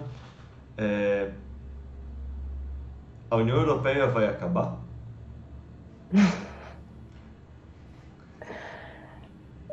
Uh, isso é uma pergunta muito difícil. Uh, eu, eu é, é, como eu disse anteriormente, a União Europeia uh, está num dogmatismo profundo. Tinha um projeto vanguardista, do meu ponto de vista, incrível, mas eh, está a falhar nesse projeto. E não sei, mas se calhar começámos a assistir a uma desintegração. O, a Inglaterra, primeiro, o United Kingdom, não é? Uh, nunca adotou o euro. Portanto, só por aí. Um, e, e, eles são muito particulares, também fazem parte da Commonwealth e tudo mais, não precisam da União Europeia para nada. E pronto, uh, a partir daí tens outros países que, pronto, é o caso da Hungria, a Turquia andou sempre ali, entra, não entra, não sei o que, não sei o que mais, os países de leste, agora, ai meu Deus, é Jesus que já queria, por causa da NATO. Uh, a Itália, o, o povo, pelo que eu tenho assistido nos últimos dias, parece ser uh, pró fora Europa, não é? Eu, eu, honestamente, eu acreditei na União Europeia, agora já não.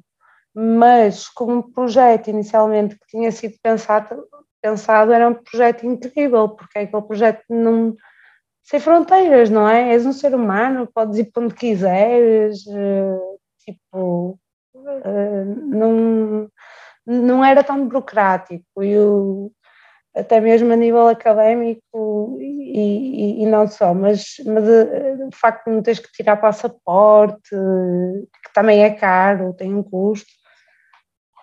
Eu gostava muito do projeto da União Europeia, mas acredito que, que tenha falhado e, e opá, eu não conheço bem eh, o discurso desta, desta ministra em Itália, Ouvi dizer, não sei se é verdade, que ela é fascista, de extrema-direita. Se o for, é uma pena, uh, mas é guardar e ver.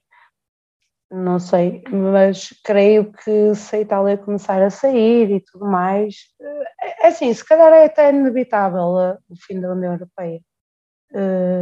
Eles já há muito tempo que estão a tentar manter isto, mas não está fácil. O problema é que, claro, há países que, pronto, o Hugo disse, e é verdade, e, e, toda a gente sabe que é verdade, Portugal neste momento é um, um bocadinho mais fixe porque está na União Europeia, que senão éramos, continuávamos a ser aquela província, ninguém me vinha dizer o contrário. É? Para nós é mau, digamos assim.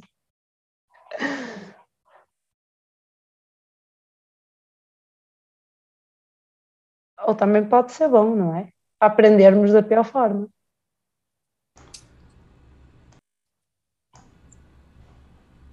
Uh, posso entrar aqui? Posso falar, Caio? Claro, claro, estou te esperando. Uh, então, assim, eu, eu penso muito a União Europeia fazendo um paralelo com a ONU e com a Liga das Nações. Né? O que, que matou a Liga das Nações? A Liga das Nações ela foi criada única e exclusivamente para evitar a guerra. Logo depois da criação dela, logo depois de uns 10, 15 anos, tivemos a Segunda Guerra Mundial. Isso assassinou a Liga das Nações e o primórdio dela, né, o começo da, da ideia de uma integração mundial, de um organismo mundial. Ou seja, ela perdeu o propósito pelo qual ela foi criada. A ONU, quando ela foi concebida, ela não foi concebida com a ideia de prevenir a guerra, ela foi de evitar a guerra, ela foi concebida com a ideia de prevenir conflitos. Ou seja, algo mais realista, né? Vamos agir como uma arena de discussão para evitar conflitos antes que eles comecem. Não, tipo, vamos subjugar quem quer começar a brigar e acabar com aquilo, porque senão realmente ele se torna um organismo coercitivo sobre, sobre estados. A União Europeia ela nasceu como uma forma de integração e livre circulação de pessoas. Mas se ela mantivesse somente esse escopo, depois que está feita um sistema de, de, livre circulação entre pessoas e talvez também mercadorias, não, surgiu do Clube de Roma, mas vamos acelerar, né? Ela perderia muito da função dela. E aí ela se tornaria um negócio bem bem fraco em relação ao que ela é hoje. E tanto a ONU quanto a União Europeia olharam que para a sua existência ela não poderiam atuar unicamente ou exclusivamente na área pela, pela qual elas foram concebidas. Então a ONU começou a atuar em trilhões de áreas, direitos humanos, é, área de, de, preservação de pessoas, de, de meio ambiente, ecologia. Você vê a ONU hoje tendo trilhões de comitês e comitês, e obviamente, quando você cria uma estrutura burocrática, é um jeito muito bom de se centralizar e ganhar poder. E isso, para mim, na minha visão, começou a acontecer exatamente com a União Europeia. Então, ela passou de um mecanismo para gerar facilidades para o europeu no traslado entre as nações deles, entre as nações existentes, um mecanismo deles chegarem a um acordo comum, no qual ela própria começou a subjugar constituições, é, características culturais de uma nação em prol de uma identidade comum, que basicamente foi o que gerou muitos dos conflitos na Europa. Então, dizer que ela vai morrer, vamos, vamos pensar assim, eu pelo menos penso assim, quando? Porque tempo indefinido, eu acho que sim, é o caminho dela é, é, morrer, é morrer. Não tem como sobreviver. Eu acho que o mundo está cada vez mais se segregando em pequenos e pequenos e pequenos estados, regiões, e as pessoas buscando algo mais seguro para elas, ao mesmo tempo que a integração de uma forma de contato ela cresce. Então, pode-se existir 75 mil países? Pode, eles podem todos estar integrados, mas você não precisa existir essa integração através de 10 países existentes. Então, da mesma forma que a gente olha lá em Portugal, acho que chama províncias, aqui a gente tem os estados, né? tem as suas separações regionais dentro de cada país, com características regionais de cada povo. Se ela vai morrer, sempre que acontece um fato, uma fatalidade, uma transformação meio radical, todo mundo se questiona isso. Eu não acho que agora a ascensão da, dessa mulher que eu também não conheço, como ela, a Carla falou, não vou falar sobre alguém que eu não conheço, mas aparentemente ela destoa da política que, que perdurou e que segue na, na Europa nos últimos 30 anos, 40 anos. É, eu não acho que isso é, um, é uma justificativa para pensar como morte da, da, Euro, da União Europeia, mas que ela vai ter o papel dela e o nível e o escopo e a abrangência que ela atingiu questionado sem a menor sombra de dúvida. E esse arranjo vai ser renegociado se ele não for renegociado, como a Inglaterra foi aquele famoso primeiro a vender, né?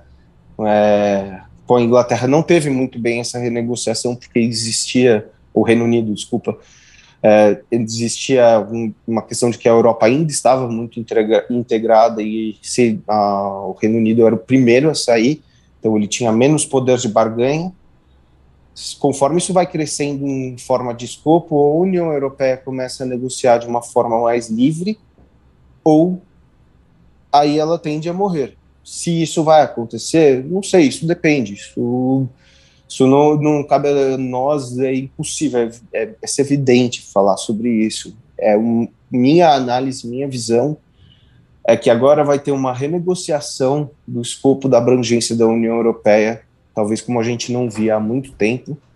Em águas calmas nunca nascem bons marinheiros, então agora a gente vai ver a capacidade de, de, de interlocução por seu povo de cada um dos líderes frente à União Europeia e ao mesmo tempo da União Europeia pela sua própria existência e abrangência. Eu acho que agora a gente vai passar um período de bastante turbulência digo para os europeus, para a Europa, para a União Europeia, até delimitar um pouco desse arranjo que se, se construiu nos últimos 30 anos, porque os últimos 30 anos foram pacíficos, foram tranquilos na Europa, você não teve desafios para esse arranjo que estava se constituindo.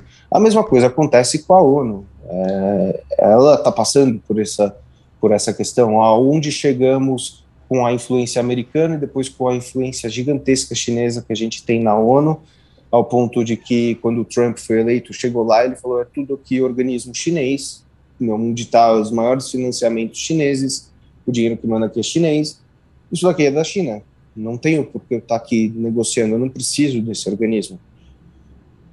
E isso começou a gerar uma contestação na ONU, ao ponto que a própria ONU, não sabemos se disfarçadamente ou não, o próprio é, o de saúde, desculpa, esqueci o nome, o WHO, eu falo em inglês, é, World Health Organization. Ele também teve, é, o Tedros, é, World Health Organization. Ele teve que, em alguns momentos, ir lá e dar aquelas criticadas, falar, não, a pandemia não é assim, a China que meio que errou assado, porque no começo estava claramente que ele estava seguindo ordens ou a, a, implementando uma metodologia de alguém que é o maior contribuinte dali. Então, o arranjo vai ser contestado. Qual vai ser o outcome desse arranjo? É uma ótima pergunta. Eu acho que só a única certeza que eu tenho é que o cidadão, as pessoas comuns, elas vão estar no meio do caminho e elas vão ser é, o tiro pela culatra, né? O, o, como é que fala? A pessoa que toma o tiro no meio da guerra ali? Colateral. É, o acidente colateral. As pessoas comuns vão ser dano colateral dessa disputa burocrática entre os burocratas da União Europeia e os burocratas de cada país. Isso, sem essa única certeza que eu posso afirmar sobre isso e que o rearranjo vai ser discutido. Não tenha, não tenha dúvida, porque senão você não consegue segurar. Tem uns que são mais crentes, por exemplo, a Holanda talvez seja mais apegada à ideia de União Europeia, a Bélgica, Luxemburgo, mas outros países não têm, com mais, população maior, dificuldades distintas, fica um pouco mais difícil da gente ter esse, esse controle sobre toda a população para pensar de uma forma unificada. Na própria Holanda isso já acontece, né? questão dos caminhoneiros e fazendeiros, que para atingir ó, acordos da própria União Europeia sobre emissão de carbono estão obrigando a matar os alimentos deles. Então, em plena crise de, de energia, em plena crise alimentícia, você ainda está se preocupando com isso. Isso instiga a, a, contestação dessa, desse arranjo que está subjugando todo mundo, né? E uma pergunta, assim, porque assim, eu concordo muito com essa leitura de, no mínimo, convulsão social, de tendência negativa, no mínimo, palavras eufemísticas. E conversando com o Hugo, ele estava comentando que esse racional mesmo levou ele a querer sair de Portugal e morar em El Salvador. Então, te pergunto, Carla, tipo, tem muitos brasileiros que querem ir para Portugal ainda como você vislumbra esse futuro, tipo, não só necessariamente para a União Europeia, mas para Portugal em específico? Olha, vou ser romântica agora. Eu desejava tanto ficar quietinha.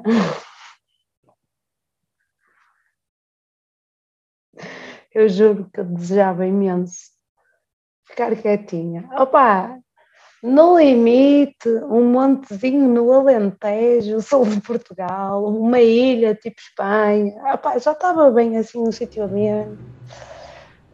Não me apetecia nada andar com a casa às costas, estás a perceber? Porque, enfim, não me apetecia. Gosto de estar a, a ler as minhas cenas, a estudar as minhas cenas, a fazer as minhas cenas.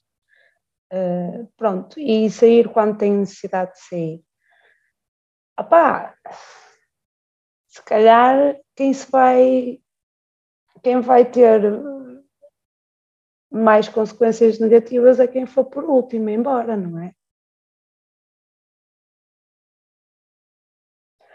Um, eu nesse aspecto diria que estou em estado de negação. Mas com um pé na preparação para se, é pá, tem mesmo que ser, ok, então ok, então vamos mas eu prefiro, eu prefiro, apesar de não ter esperança nenhuma e saber que não estou a ser correta, eu prefiro aguardar. Mas o, o Hugo tem toda a razão. Eu não sei. Uh, eu já fui para a Alemanha, por exemplo, já emigrei e, e sei o que é ser imigrante. Mas uh, neste momento, tu tendo o Bitcoin, nem sequer precisas disso, a não ser que no teu local tenha, no local onde tu vives geograficamente, vais sofrer grandes represálias e ser caçado e tudo mais. Mas se não fores, não, não, tipo, não precisas, porque isso por si só já te permite liberdade. Acho que Pá, se calhar na, na, o que eu tenho visto brasileiros que têm vindo é questão de segurança e até certo ponto pode ser válida. Mas também como a otária idiota que escreveu o artigo que nós pusemos lá no podcast da semana passada, disso, um, utiliza um adjetivo que está muito na moda, é o Eldorado. Pronto, a malta vai atrás do Eldorado. Agora tens que vir com um bom emprego e tudo mais, porque viveres com um ordenado mínimo, um ordenado mínimo em Portugal são 715 euros e um aluguer de uma casa custa 500, 600, 700, depende de onde vives. Portanto, ok, e há, uh, onde é que está o dinheiro? O que é que fazes depois com tudo que está caríssimo, com tudo que aumentou, eletricidade, gás? Uh, não uh, é, é, assim, eu desejava ficar por aqui porque eu gosto, gosto de estar por aqui, gosto de ir para outros sítios, mas gosto de estar por aqui e gostava de viver aqui. Não tenho problema nenhum em ir viver para outro lado, mas uh, gostava que me dessem o, o, privilégio de poder ficar aqui, não ter que ir para, El Salvador ou para, o Panamá, o que é mais provável que vai acontecer, ou para outro país que me permita ser um bocadinho eu, ou tentar, ou tentar compreender um bocadinho aquilo que é a vida. É, você acabou respondendo o que eu ia perguntar a seguir, que era mais ou menos que lugar você imaginaria ir.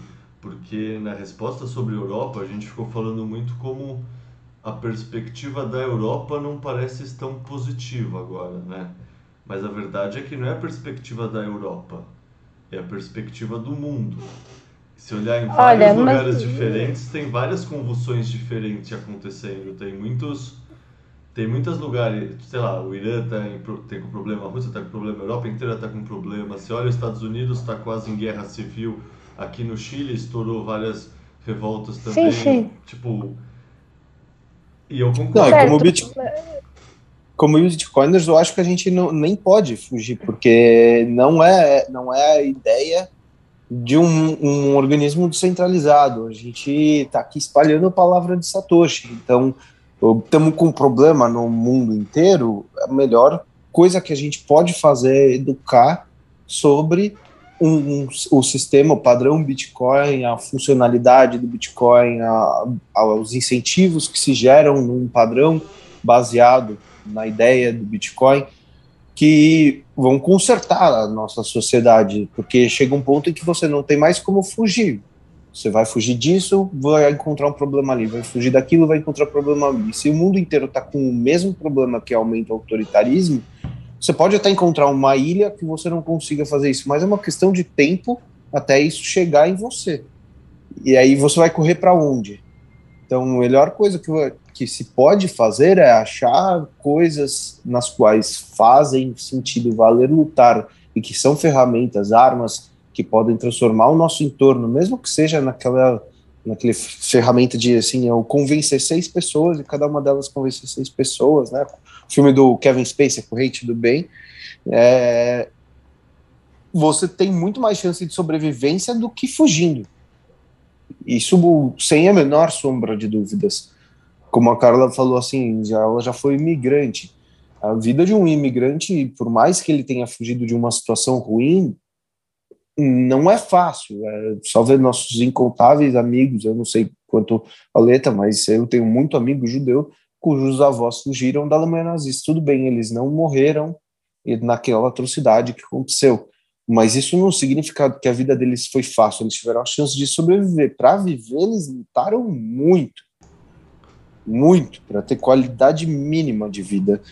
É, não foi fácil. Eles só não foram assassinados, a princípio, né, que já é uma ótima coisa. Mas isso não tornou a vida deles mais fácil. Então acaba tendo aquele negócio de viver correndo, e aí agora vai correr para o outro lado, e aí vai se tornando um ciclo sem fim de fuga, em que ou você não se, aceita que você e, e, e seu legado família, neto, seja, nunca vão se estabelecer num lugar, vocês nunca vão criar raízes, ou você vai transformar o seu entorno. Eu acho, eu olho hoje que a gente chegou num ponto de que ou você aceita que melhor transformar o seu entorno, ou você vai estar perdido, porque não tem para onde correr né, no atual momento. É, eu também não vejo, cara. É um negócio que sei lá, nenhum, nenhum lugar, pelo menos da minha análise, e aí, tipo, tem lugares que são tão bons quanto, mas eu não diria que eu olho um lugar e vejo que ele tá melhor do que o Brasil para toda a situação que vai acontecer no mundo no futuro. Tipo, eu penso essa próxima década como energia e alimento são as coisas, sabe? Tipo, energia e alimento. Tipo, morar num país, por exemplo, para Carla, a energia é uma coisa importante? É, mas não é tão importante que nem para alguém que mora na Alemanha em Berlim. Tipo, inverno em Portugal pode ficar friozinho, mas não vai congelar ninguém. Então, assim, o Brasil também, o Brasil é tropical. O Brasil a maioria, a maior parte do tempo é quente. A maior parte do, dos espaços no Brasil tem terrenos baldios. Você pode colocar três galinhas lá que elas vivem e dão ovo, sabe? Então aqui no Brasil tem produção de comida descentralizada e mesmo que a energia não seja necessariamente muito barata, ela não é muito cara e você não morre se você não tiver acesso à energia. Você se mantém pobre, mas você não morre congelado. Então, assim, sei lá, eu acho El Salvador, Nicarágua, Costa Rica, tipo, América Latina como um todo, uma ótima opção para o futuro, assim, que é muito fácil você se isolar numa vilazinha escondida e nem saber o que está acontecendo na capital e ficar curtindo essa vida romântica que a Carla falou. Beleza, não vai ser no Tejo, mas vai ser numa cidadezinha litorânea com um cara trazendo um peixe, assim, sabe? Ainda tem esse tipo de opção aqui. E acho que isso não sei, pelo menos para mim eu também tenho essa sensação meio romântica com o Brasil e espero que daqui a algum tempo seja viável já estar tá nesse estilo de vida, assim. Tipo, sei lá, se é 10, é 15 anos, mas o mundo já bitcoinizado, você já tá só de Havaiana e bermuda na praia, pega o peixe no pescador, fica tranquilo. E assim, nesse sentido, o problema de Portugal é que a água é fria, né, Carla? É melhor estar aqui na América Central, na América do Sul, é que tem água fria. quente. Mesmo no sul, no sul dá para aguentar, tipo no Algarve, no Alentejo, Península, uh, mas, mas é fria, no norte é muito fria. A praia é ventosa. Mas tem bom peixe. Mara... Peixes maravilhosos. Eu fui um. Eu já fui uma. Meu avô era indiano, mas indiano de Goa, que é uma colônia portuguesa. Então, na minha família É, tinha uma cultura assim de comidas portuguesas, fado. Daí eu fui com minha família inteira para Portugal uma vez e comemos muito bem, assim, frutos do mar, especialmente peixes, é saudades, água na boca até. É bom. país de costa, né? É, é- é difícil também, né? Você abandonar essa beleza toda que você tem, as riquezas que você tem, acreditando que, que você vai encontrar algo melhor. Você falou ali do Caribe, Brasil, tem a, a ideia, né, de que os países do, de climas temperados eles evoluíram e evoluem melhor do que países de clima tropical, porque o clima tropical ele é muito hostil. Por mais que, por exemplo, você vê onde chegaram civilizações como a romana e etc, etc e tal, e quando chegaram os europeus aqui, a gente ainda tinha índios vivendo em tendas, ocas, é, com poucos, é, pouco desenvolvimento humano. Eu sei lá, eu penso que a gente tem que caminhar para frente. Não dá para olhar e falar não, tudo bem. Então o mundo virou meio apocalíptico, eu vou lá me isolar e, e começar a pescar sozinho e morar numa tenda, porque aqui tem muitos recursos naturais. Acho que a gente tem que olhar e pensar que tá num, mundo caótico que está por vir, como que a gente vai evoluir? É a dificuldade que faz a gente evoluir, não é, não é a facilidade.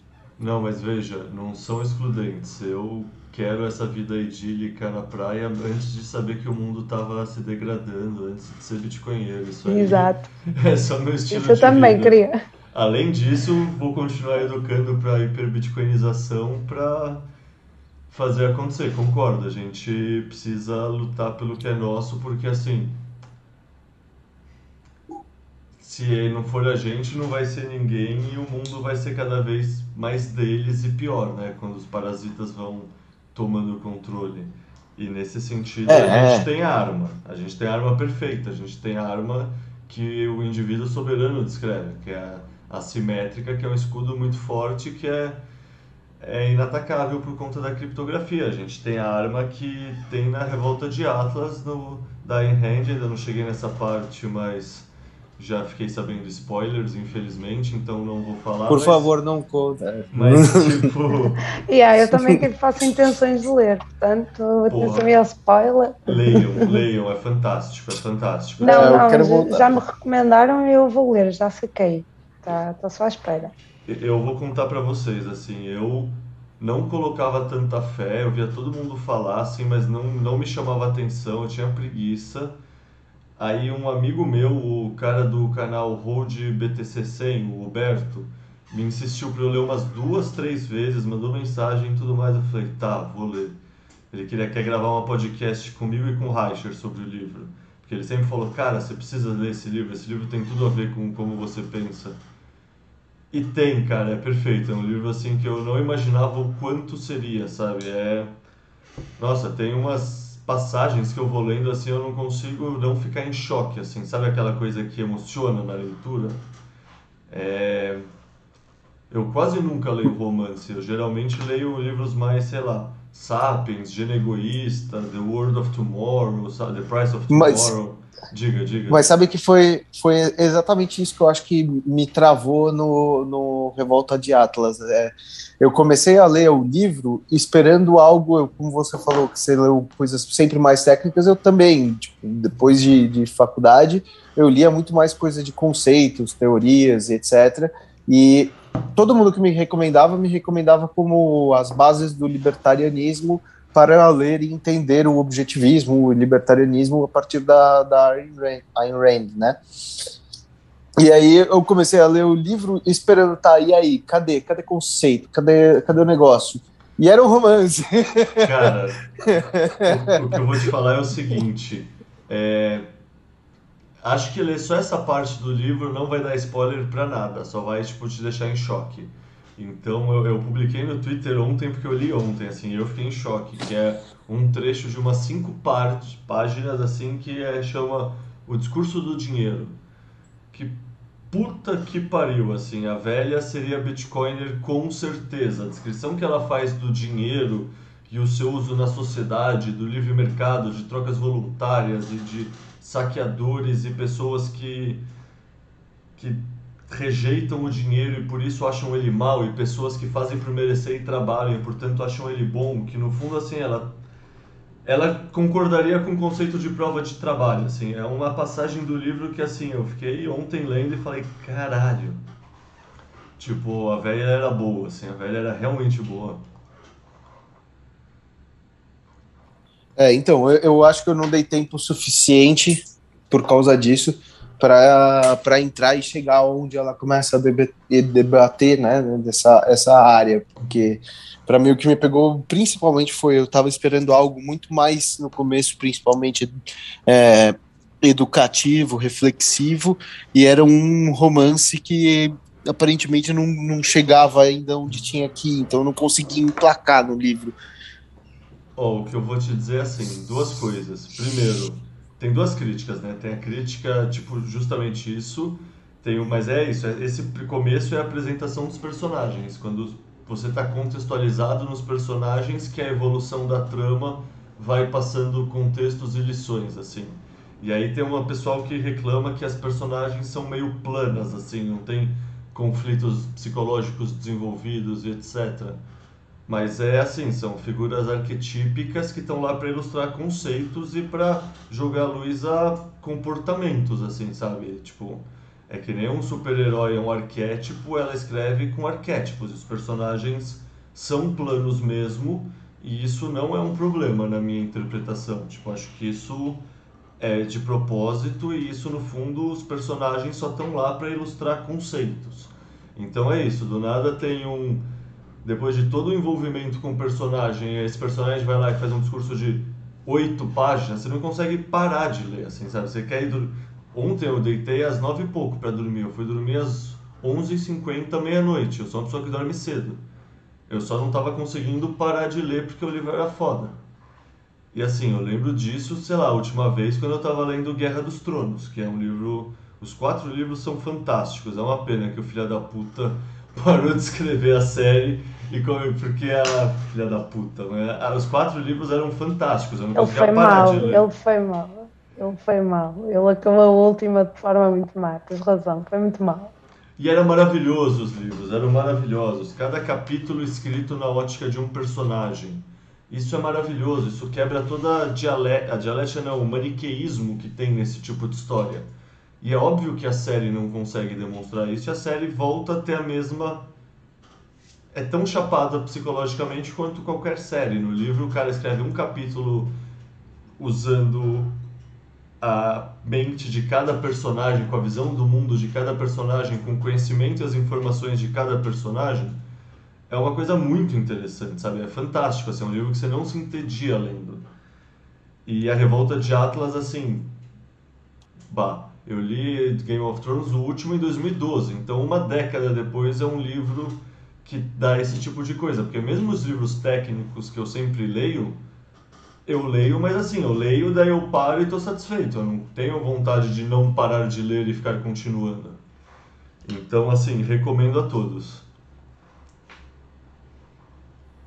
Foi, é interessante você, falando assim do livro, porque, que, como eu falei, eu tive contato com o livro é, de uma forma muito distinta em um outro período, outra fase minha, que eu fico pensando hoje, assim, me lembra muito o Incidente Antares, do Érico, Veríssimo, que é mais ou menos a mesma coisa, assim, o livro é grande, ele tem 90% dele contando a história de uma única família lá no, no, no Rio Grande do Sul, e aí os 10% mais legais do livro, que são mais rápidos, são exatamente contados mais ou menos nessa história, que são umas pessoas que voltam nessa cidade dessa família que é contada 90% do, do, do, do, livro. Elas voltam dos mortos, vão no, na praça central e começam a contar os podres da cidade, só que cada um sobre sua perspectiva, né? Elas revivem, chegam lá no púlpito no meio da cidadezinha do interior e começam a contar ó, oh, o fulano fazia isso, o ciclano fazia aquilo na minha visão, e conta tudo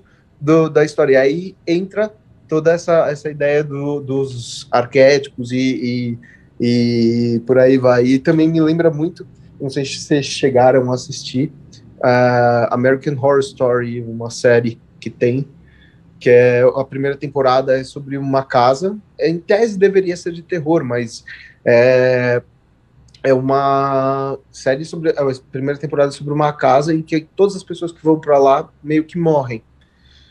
E aí uma família compra essa casa e vai morar lá e alguns eventos começam a acontecer. E cada episódio conta a história de um, uma família, um personagem, um, uma dupla que foi morar lá e acabou tendo seu fim lá naquela casa. Não é aquele terror barato que vai, ah, não, o cara foca na cara do personagem, tem uma música tensa, de repente explode o som e corta a imagem e você toma um susto. Não. Basicamente, passa a série sem morte nenhuma, mas trabalha muito com a ideia de que os personagens que estão presos ali dentro da casa, todos eles. É, quando você morre na casa, você fica preso dentro da casa, né? E todo mundo que morreu dentro daquela casa morreu preso através de uma certa problema psicológico, uma coisa, um problema pessoal que eles nunca quiseram enfrentar e aqui, na realidade a casa ela era só um buraco para quem tinha problemas mal resolvidos que nunca saíssem dali. Então você meio que se coloca no problema que você nunca saiu dali. Tanto que pessoas bem resolvidas, pessoas assertivas com relação a elas mesmas e os causos da vida delas eram as únicas que entravam na casa e saíam tranquilas, sem o menor problema. Então, me lembrou bastante disso que você falou do livro e eu não consegui dar tempo, fazendo paralelo dos dois livros, de sair da história maçante dessa do Érico Veríssimo, que é os 90, 90% do livro, que é muito parado contando a história dessa família do Rio Grande do Sul. Eu não consegui sair dessa parte inicial que é onde abre para daí começar a fazer essa alegoria em, dos personagens com o mundo exterior. Pô, eu vou te falar que eu nunca tive curiosidade no American Horror Story, mas você falando agora até pareceu interessante. Eu nunca fui muito de série nem de nada de terror, assim, eu sempre fui meio cagão.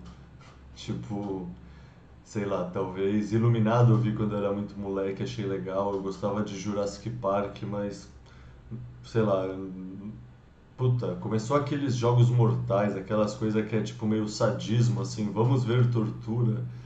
Não sei. É, então, é, aí, é, aí vira um terror barato, não tá mais para um, uma linha iluminado do Kubrick, bem, bem mais, bem, pro, aliás, se fez uma, uma bela, um belo paralelo ali, que é muito mais a, a psique do personagem estando presa, envolvida e, e, sendo manipulada por energias ruins, porque é uma mentalidade fraca que não sabe lidar com a realidade?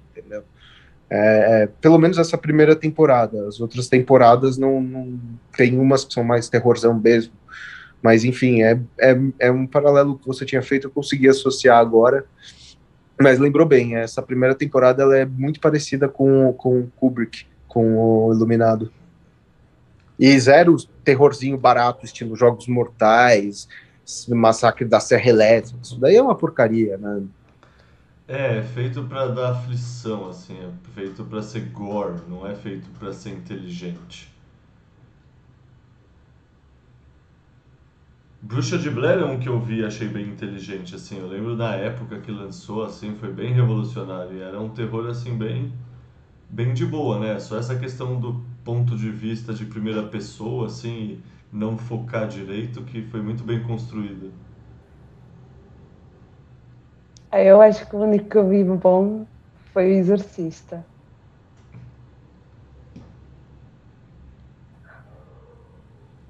Sério? Não é muito, então... muito bem, bem do susto, assim, do, do pegar o, o espectador ah, e deixar é um ele filme assustado. De terror a sério, tens que concordar, não é? É um filme de terror a sério, diz lá. Assusta o espectador, pega assim, não é? Ou não? Ah, eu sempre preferi dinossauros e monstros. Eu gostava de Jurassic Park, Jurassic Park 2. Mas não é terror isso, pois não, é ficção científica. Ah, Jurassic Park dá para argumentar que tem um quê de terror, assim, é que nem Tubarão. Tubarão é ficção, é ação, mas tem um quê de terror. Tipo aquela cena do Velociraptor na cozinha, nossa, pra mim era aterrorizante. Talvez eu tenha visto muito jovem, mas puta, aquela cena era foda. É, mas eu acho que a ideia era te deixar aflito mesmo, né? Trabalhar com as, as suas aflições, você se colocar no lugar do, do, do personagem ali Sim. e falar, meu, o que, que eu faria naquele momento, naquela situação? A terror é o The Shining, do Kubrick. Muito é bom. Muito bom. Então, eu, é, é, eu, não, eu não tenho essa, essa perspectiva do Shining, do, do Kubrick. Ele, ele te coloca. Ele, você não fica tão assim, muito assustado. Ai, o que eu faria naquela situação? Você meio, Sim, mas eu, é assustadora menos... a situação que ele propõe. É. É, eu já ouvi o pessoal chamar de thriller psicológico, e pra mim é suspense Sim, é barra terror, assim, nossa, é... O Kubrick era exatamente muito bom, a, American Horror Story. O Kubrick era muito bom, era muito bom, excelente realizador. É, Laranja Mecânica, eu acho que eu tive essa sensação mais ju, ju, é, Clockwork Orange, eu tive essa sensação mais Jurassic Park meu, o que, que eu faria nessa situação, o que, que eu, como eu agiria, sabe, tipo, de, de impotência e, e impotência e, e, meu, não, não, não dá, isso não dá. Mas esse filme é belíssimo. Maravilhoso. Marav é tudo que ele fez, né, é maravilhoso. A obra dele é incrível.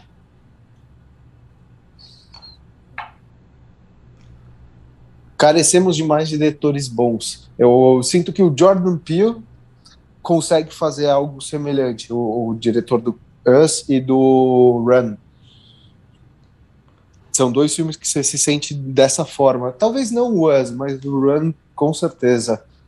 Não sei se vocês chegaram a assistir. Eu acho que não conheço. O Run, se eu não me engano, é do negão que tá numa fazenda de plantation na época da escravidão ou logo depois. E aí tem alguma coisa macabra acontecendo que eu não lembro. Eu só vi trailer e alguém me contou um tempo atrás. É esse? É mais ou menos isso. É, é, é, um, é história de pessoas que vão para uma certa fazenda lá que tem uma comunidade vivendo E não é que elas desaparecem, elas continuam lá e continuam vivendo lá, mas ninguém do resto do mundo, do lado de fora, entende por que, elas nunca mais saíram. Elas simplesmente desapareceram, entre aspas, ali, mas elas continuam ali. É, é um terror, terror psicológico, mais ou menos assim, não é aquele terror barato. É tipo Hotel California.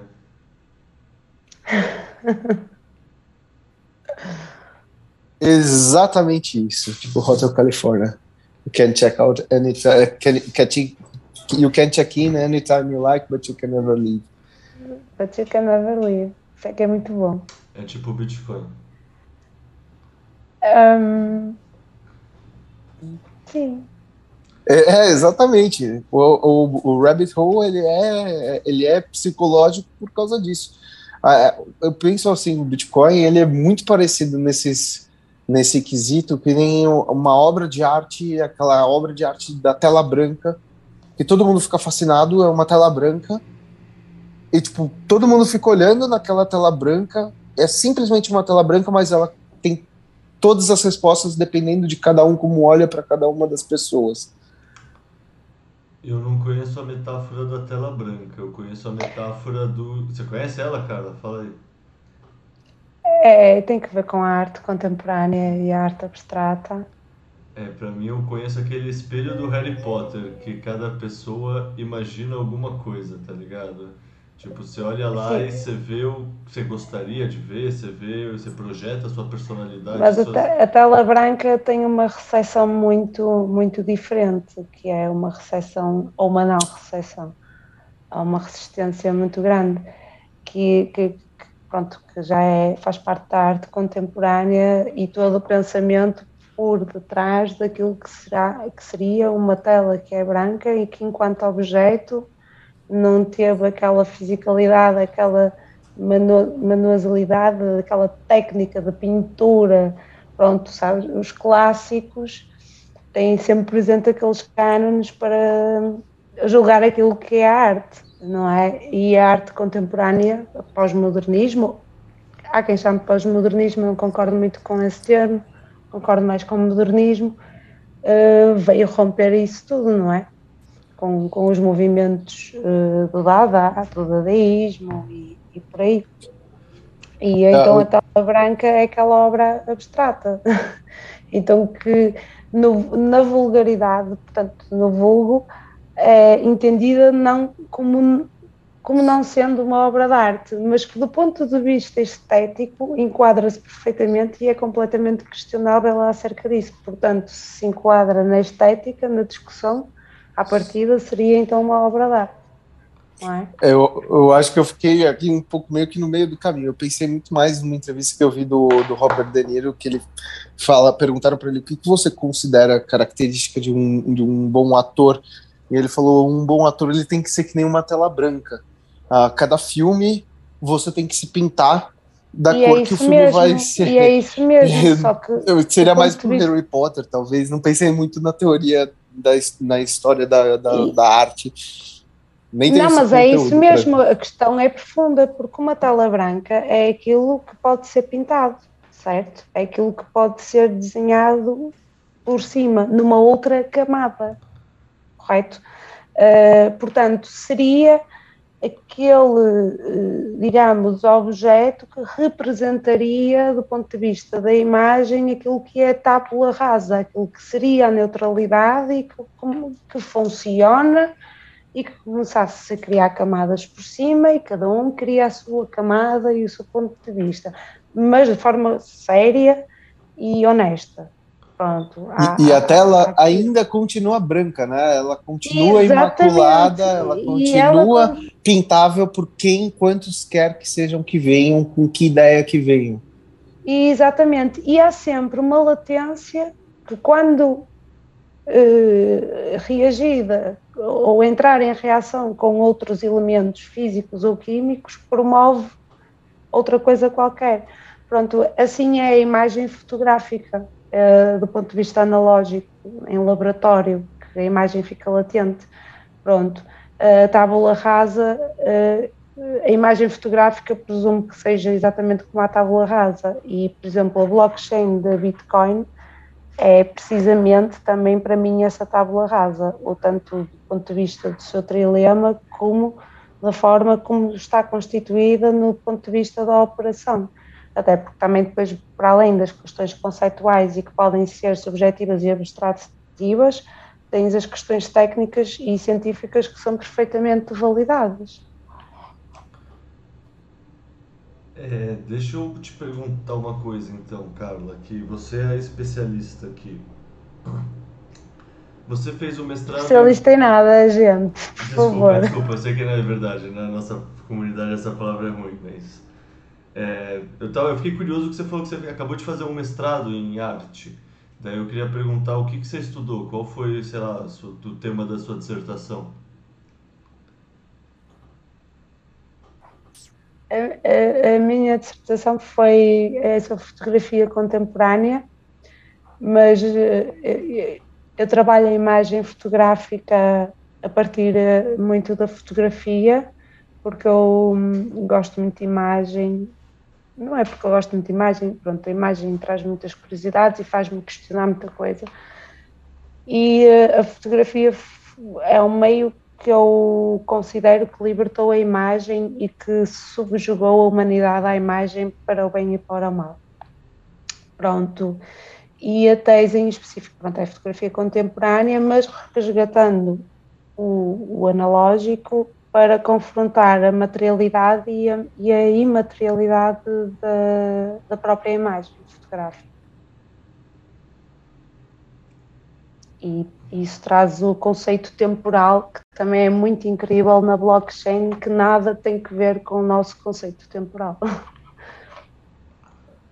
É, ou seja, você estudou tanto fotografia que você conseguiu transcender e ver essas conexões mais filosóficas da arte de tirar uma foto. Porque, por exemplo, eu já tinha ouvido essa primeira visão de como a fotografia libertou a arte.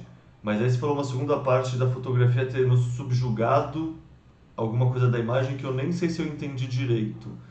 Mas no fundo eu lembro que você viu um outro podcast que você falou que você falou, tipo, lá no Fuck You Money, com o Hugo, que você falou das relações entre a fotografia e o Bitcoin e que entender a fotografia te fez entender o Bitcoin melhor. E um alimenta o outro sem ter uma analogia entre ambos. Explica essa coisa toda. Não, tem, tem, tem pontos em comum. Eu encontro muito, muitos pontos em comum. E o primeiro é o trilema. Mas como é o trilema, trilema se aplica à fotografia? porque tu, na fotografia tu tens o grande triângulo das bermudas que tu não consegues resolver, que é o ISO, a possibilidade de obturação e hum, a focagem. E então tu, para teres duas variáveis, tens que abrir mão sempre de uma das outras, por muito pouquinho que seja.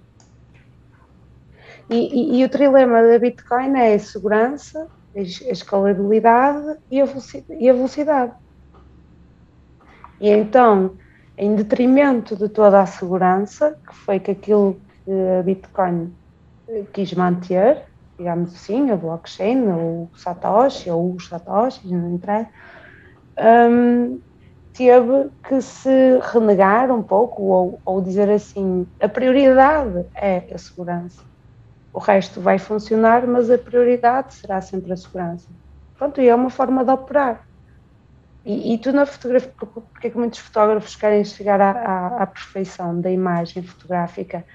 É eh, harmonizando esse trilema. É possível de ser harmonizado, mas pela natureza não é possível, porque estamos a falar em milissegundos, não é possível ele ser perfeito vais ter que desfocar sempre alguma coisa. Pronto. Eu também sou um bocadinho técnica na fotografia e na imagem, uh, mas isto, pronto, faz parte da, da, técnica básica da fotografia manual.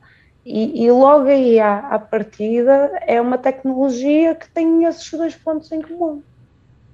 Então, se formos falar da caverna de Platão e tudo mais, que a fotografia já existe desde sempre e antes da pintura, porque é a partir das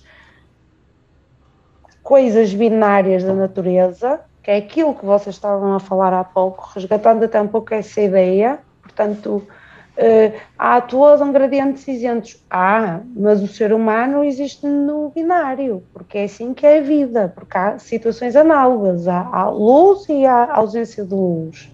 Há claro e há escuro. Claro que há muitas coisas que dá para abstrair, mas há outras coisas que são binárias e, e tem, deve existir, eh, presumo, um código que, que, que seja comum.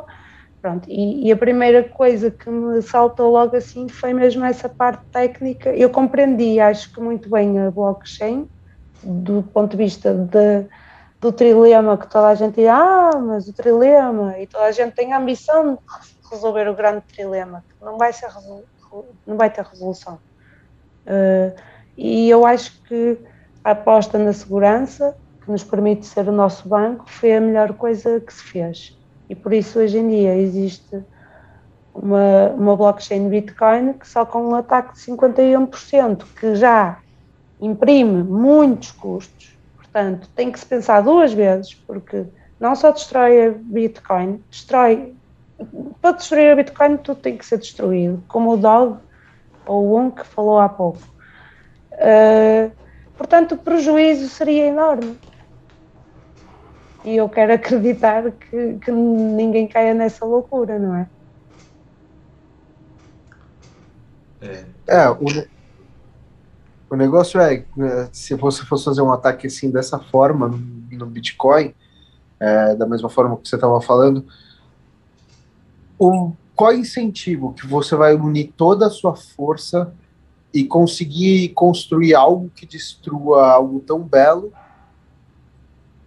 a ponto de que quando você chegar na capacidade de destruir isso, por que você não pode dominar e subverter aquilo para você?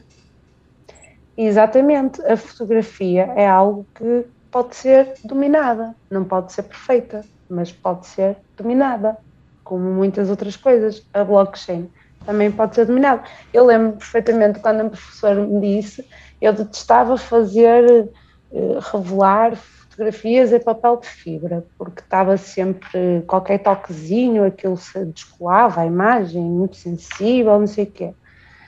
E eu, mas porquê é que temos que ser obrigados a fazer isto? Não dá o, o gloss coated? Para quê? Aquele de fibra, o outro é muito melhor. E uma pessoa só me dizia, um dia vais ver, se chegares lá. E houve um dia que foi no final do meu projeto, eu disse assim: agora eu entendo, o, o negro que eu estava à procura só consegue ser se conseguir neste papel. E ele disse: Tu dominaste o monstro. Pronto, então, isto é um bocado como tudo, a blockchain é, é tentar ter um bocadinho de domínio sobre esse monstro. Mas no seu caminho para é, vamos lá, sua opinião era contrária, então ela era, vamos dizer, destrutiva sobre aquela ideia. E aí te forçaram a entender, e aí a dominar aquela área.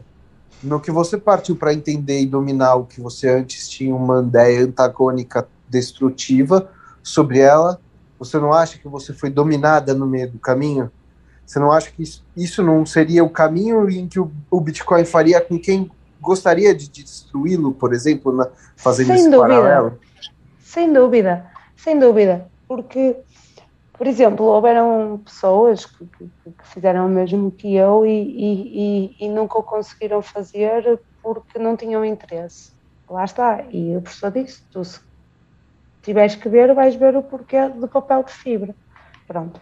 E como eu gosto de fotografia e sempre Pronto, então eu tinha muita atenção ao laboratório e tudo mais, e à disciplina, e tinha as minhas procuras. Uh, e eu cheguei a um ponto, eu li até uma obra de Failer, que ele me indicou que tinha a mania que tinha que ser perfeita e não podia falhar, não. Pronto, que é deixar entrar o erro e abraçar o erro.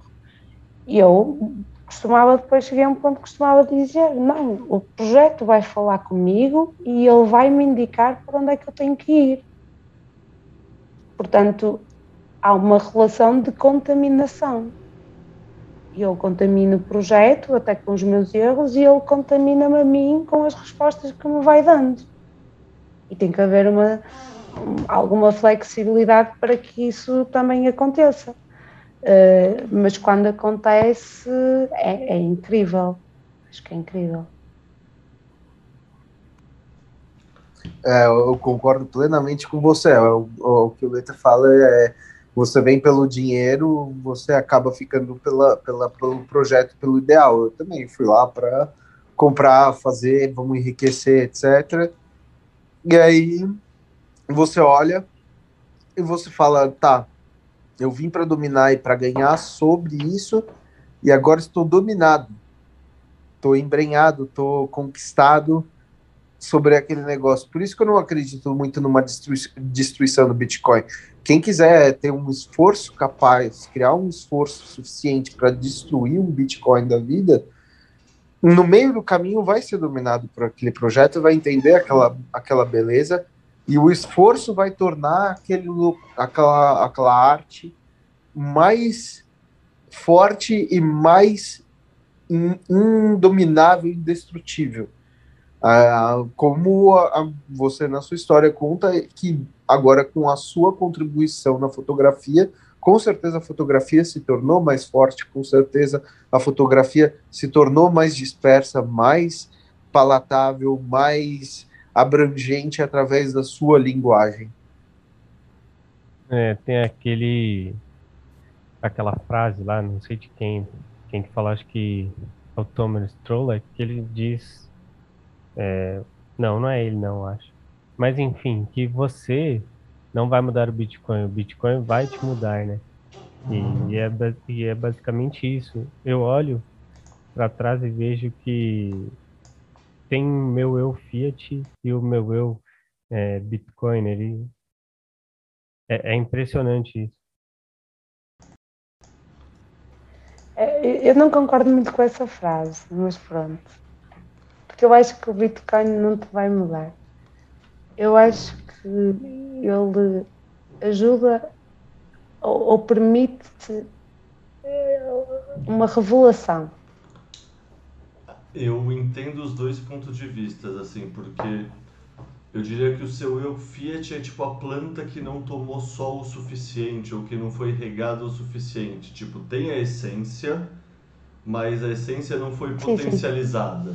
Eu acho que nesse sentido, todos nós, pelo menos eu, assim, tipo, com certeza eu tinha muitas coisas que eu já entendia de mundo, pensava no mundo antes do Bitcoin mas ao mesmo tempo o Bitcoin foi aquele catalisador na reação química, sabe? Que me deu um senso de. É, usando termos filosóficos, a potência mesmo, sabe? Aquela, que no fundo, sei lá, o tesão, o engajamento. Sim, e essa frase é, é muito incrível, uh, não tenho nada contra, mas é nosso, está em potência, certo? Não é? Não, não deveria ter que ter sido assim. Até é, porque é. Nem, nem, nem assim a maioria das pessoas estão a acordar, infelizmente, não é? Roubar, foi-nos roubado desde que nascemos, através da educação que temos, a escola que temos e tudo mais. A distorção Fiat, né? Eu já era isso, só que o sistema Fiat me distorceu, então, tipo, é, é tipo uma metamorfose, enfim, não sei, é um, uma evolução, é, eu acredito, né? E, e todo dia, é, na, na, bolha Bitcoin, você a, é, a, aparecem novos, tipo, é, hábitos, enfim, é, etos, né? Coisas que, que vão te é, mostrando a verdade, enfim, ou você vai descobrindo tem uma alteração, né? No, nos seus hábitos, enfim, que às vezes estavam distorcidos pelo sistema Fiat. É, eu, eu, não diria nem que a, a, verdade, né, te mostra a verdade, é, mas ele te mostra um, uma perspectiva mais saudável, mais produtiva de vida em que você não está ali no mito de Sísifo carregando todo dia pedra para cima e até ela rolar de baixo e vou para baixo você tem que carregar ela de novo que o, o mundo é muito mais do que isso e que uma nova perspectiva de vida se surge a partir do momento em que você não está mais fazendo esse trabalho de, de Sísifo, sabe? De, de carregar a pedra para cima. Então, é como eu falei, eu contei, contei na questão do podcast do Líbano, uma sociedade que era próspera, rica culturalmente, focada em, em integração e cooperação, que se tornou uma sociedade vazia, é, baseada em lastros que eram frágeis e que foi destruído. Então, as, o, o, sistema Fiat ele gera um incentivo errado para uma perspectiva de errado, um incentivo perverso, um incentivo talvez não saudável, vamos dizer, de mundo em que é muito frágil o, a, a fundação dele.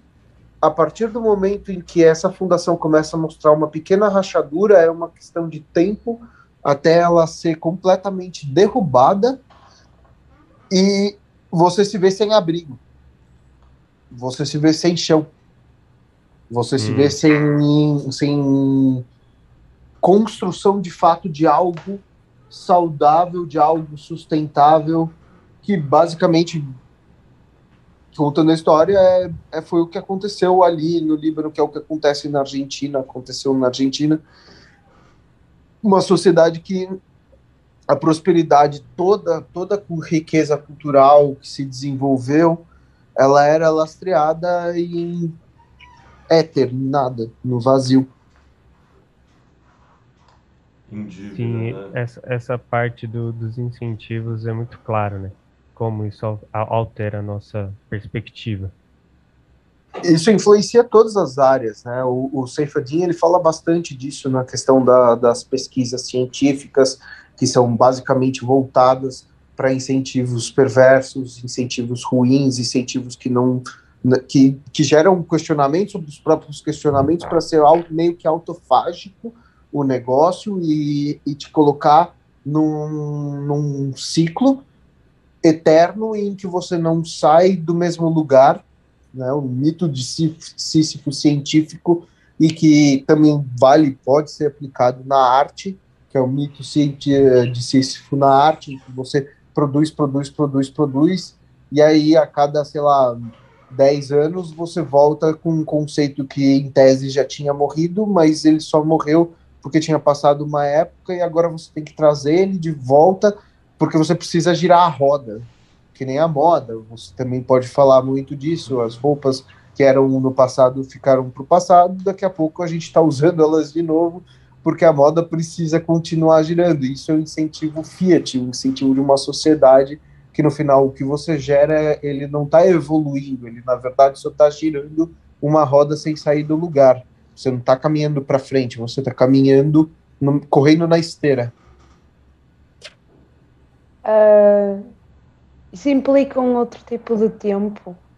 Uh, Uh, estás a falar dois tipos de tempo, o tempo linear e o tempo circular. O tempo circular não, é, não, não precisa de ser necessariamente assim, sem evolução. Se tentarmos a Nietzsche, ele explica-nos isso. E uh, eu, como sou mais de um, de um, tempo circular, entendo perfeitamente o que dizes, mas acho que isso é aplicável precisamente ao tempo linear e não ao cúmulo do, do tempo do tempo que pode ser que poderia ser o tempo circular. Uh, tanto que a blockchain parece-me trazer um pouco desse tempo. Não, não, não sei bem ainda mas assim aparentemente. Mas uh, concordo com, com, com tudo o resto uh, e, e uh, talvez seja por isso que, que, somos um pouco entorpecidos e adormecidos, não é? E depois não, não tínhamos a capacidade de ver aquilo que, que, que está um pouco à nossa frente, porque eu acho que todos concordam aqui que as tais ditas red flags se apresentam por todos os campos. Acho que nunca tivemos tantas à frente, não é? É, nossa, para mim, assim, essa questão acho que em outras palavras que assim pensando no meu ponto de vista como eu digo que foi essa Fiat atrofiado ou não é que assim todo mundo vive dentro da sua própria mente né? Todo mundo vive dentro do seu próprio modelo mental. Tipo a maneira que você pensa no mundo é a maneira que você enxerga o mundo e a maneira que você vive no mundo. E a gente não tem mais narrativas otimistas no mundo em via de regra. Tipo, é, eu sempre fui cético, sempre fui pessimista, sempre vi que a coisa estava piorando, sempre vi irracionalidades acontecendo, sempre vi mais problemas do que solução. E nesse sentido, esse senso de potência, esse senso de otimismo que o Bitcoin traz para mim é isso, ele te oferece uma narrativa otimista, onde a gente sempre só teve narrativas pessimistas. Otimismo é mais longe, né? o Bitcoin oferece a única solução. Infelizmente. E é um não, otimismo eu... racional de fato, né? Porque é bem embasado, né? Não, não é só um, um shitcoiner vendendo uma ilusão, né? É uma coisa. É, você... mas é, é, exata, é, exatamente isso que eu estou falando. Assim, quando eu quis dizer da circularidade, né? Não, não foi que a gente não deve revisitar coisas e é trazer de volta conceitos que foram bons e que deram certo e, e etc. Mas no meio dessa circularidade do sistema Fiat em que você busca isso, você gera um incentivo de criar tanto, tanta perversidade no meio do caminho que as coisas boas e puras que você quer trazer de volta elas estão servindo como um chamariz para que muita coisa ruim e muita justificativa, muita coisa perversa seja criada no meio do caminho.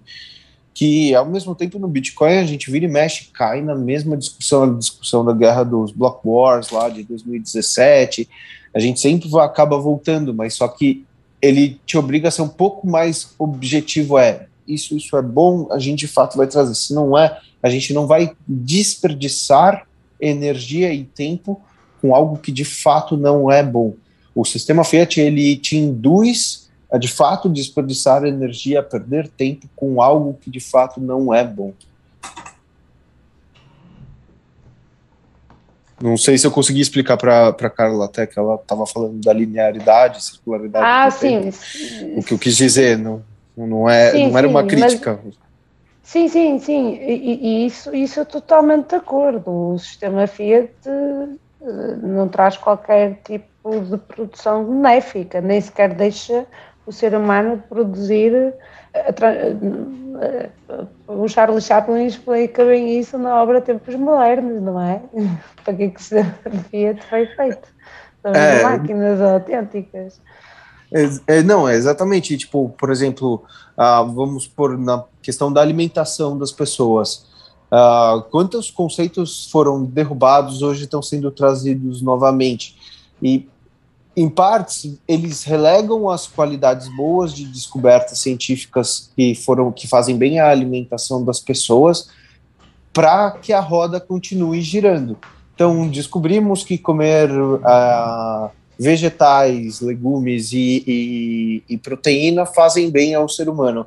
Aí precisamos tirar isso para fazer a roda girar. Então cria-se um novo estudo perverso justificando que a proteína animal faz mal, que a, os legumes podem estar contaminados. Então vamos voltar a usar o grãos. Ah, vamos uma dieta em carboidratos vai te fazer melhor por causa disso, disso, disso. E aí depois questiona-se essa dieta dos carboidratos e etc. e volta para uma dieta de frutas. E aí depois de um tempo você questiona aquela dieta e volta para a dieta original. Quer dizer, você é obrigado a relegar algo que está dando certo, algo que faz bem, algo que de fato foi uma descoberta para que a roda continue girando, mesmo que você saiba que daqui a um certo período aquilo vai ser trazido de volta e infelizmente ou felizmente poucas pessoas vão de fato ouvir aquela aquela descoberta novamente, né? Vão dar até a oportunidade de, de ouvir aquela descoberta novamente. E agora vamos para a dieta dos insetos. É. Eu acho é... que isso vai acontecer. Isso é, no meu ponto de vista, é inevitável. E assim, eu, eu tenho um primo que fez intercâmbio na Tailândia em 2005. Então, desde essa época eu já ouvia falar que muita gente do mundo comia inseto. E um ponto de vista, assim, com certeza qualquer governo central obrigando as coisas e fazendo, tipo, toda essa demolição forçada é uma cagada. Então, obviamente não estou apoiando isso. Por outro lado, é que nem aquele raciocínio da Monsanto, que supostamente se você consegue fazer um arroz que tem mais proteína e você dá para pessoas que não têm acesso a outra fonte de proteína, isso faz mais bem do que mal. Então, assim, substituir uma carne melhor por uma proteína de inseto não me parece fazer sentido. Eu, particularmente, prefiro continuar comendo meu bife. Mas, como, sei lá, por exemplo, inseto para dar um suplemento proteico, se não tiver uma alternativa mais barata e mais eficiente, eu não só que é isso que é foda, tá ligado? Você sempre vai ter opinião ingênua e vai ser subvertido para fazer uma cagada, que nem a gente falou do Pix aqui no começo. Pode começar de uma maneira que pareça fazer sentido e aí é subvertido, então taxaram mais os produtores de carne, então agora cada vez mais mais pessoas precisam comer inseto. O que eu não duvido tampouco. Então é um tema que me deixa meio em conflito, assim, porque teoricamente eu não teria nada contra a história do inseto. O problema é a maneira que ela existe e que ela tende a ser implementada. Não, e, da, e daqui a pouco estão assim gerando incentivos para a produção, é, a criação de gafanhotos, porque o gafanhoto é o que tem mais proteína dentre todos os insetos. Dali 20 anos vão descobrir que não é uma boa ideia criar gafanhotos, né? Porque. o Egito já sabia disso. O Egito já sabia disso, mas a malta não quis aprender, pá. Então, agora não podemos mais comer os gafanhotos. Como é que vamos co controlar os gafanhotos? Bom, sei lá, sapos comem gafanhotos, então vamos começar a criar sapos. É esse tal de intervencionismo ingênuo, né? É impressionante como o ser humano sempre cai nele. Eu não sei se vocês.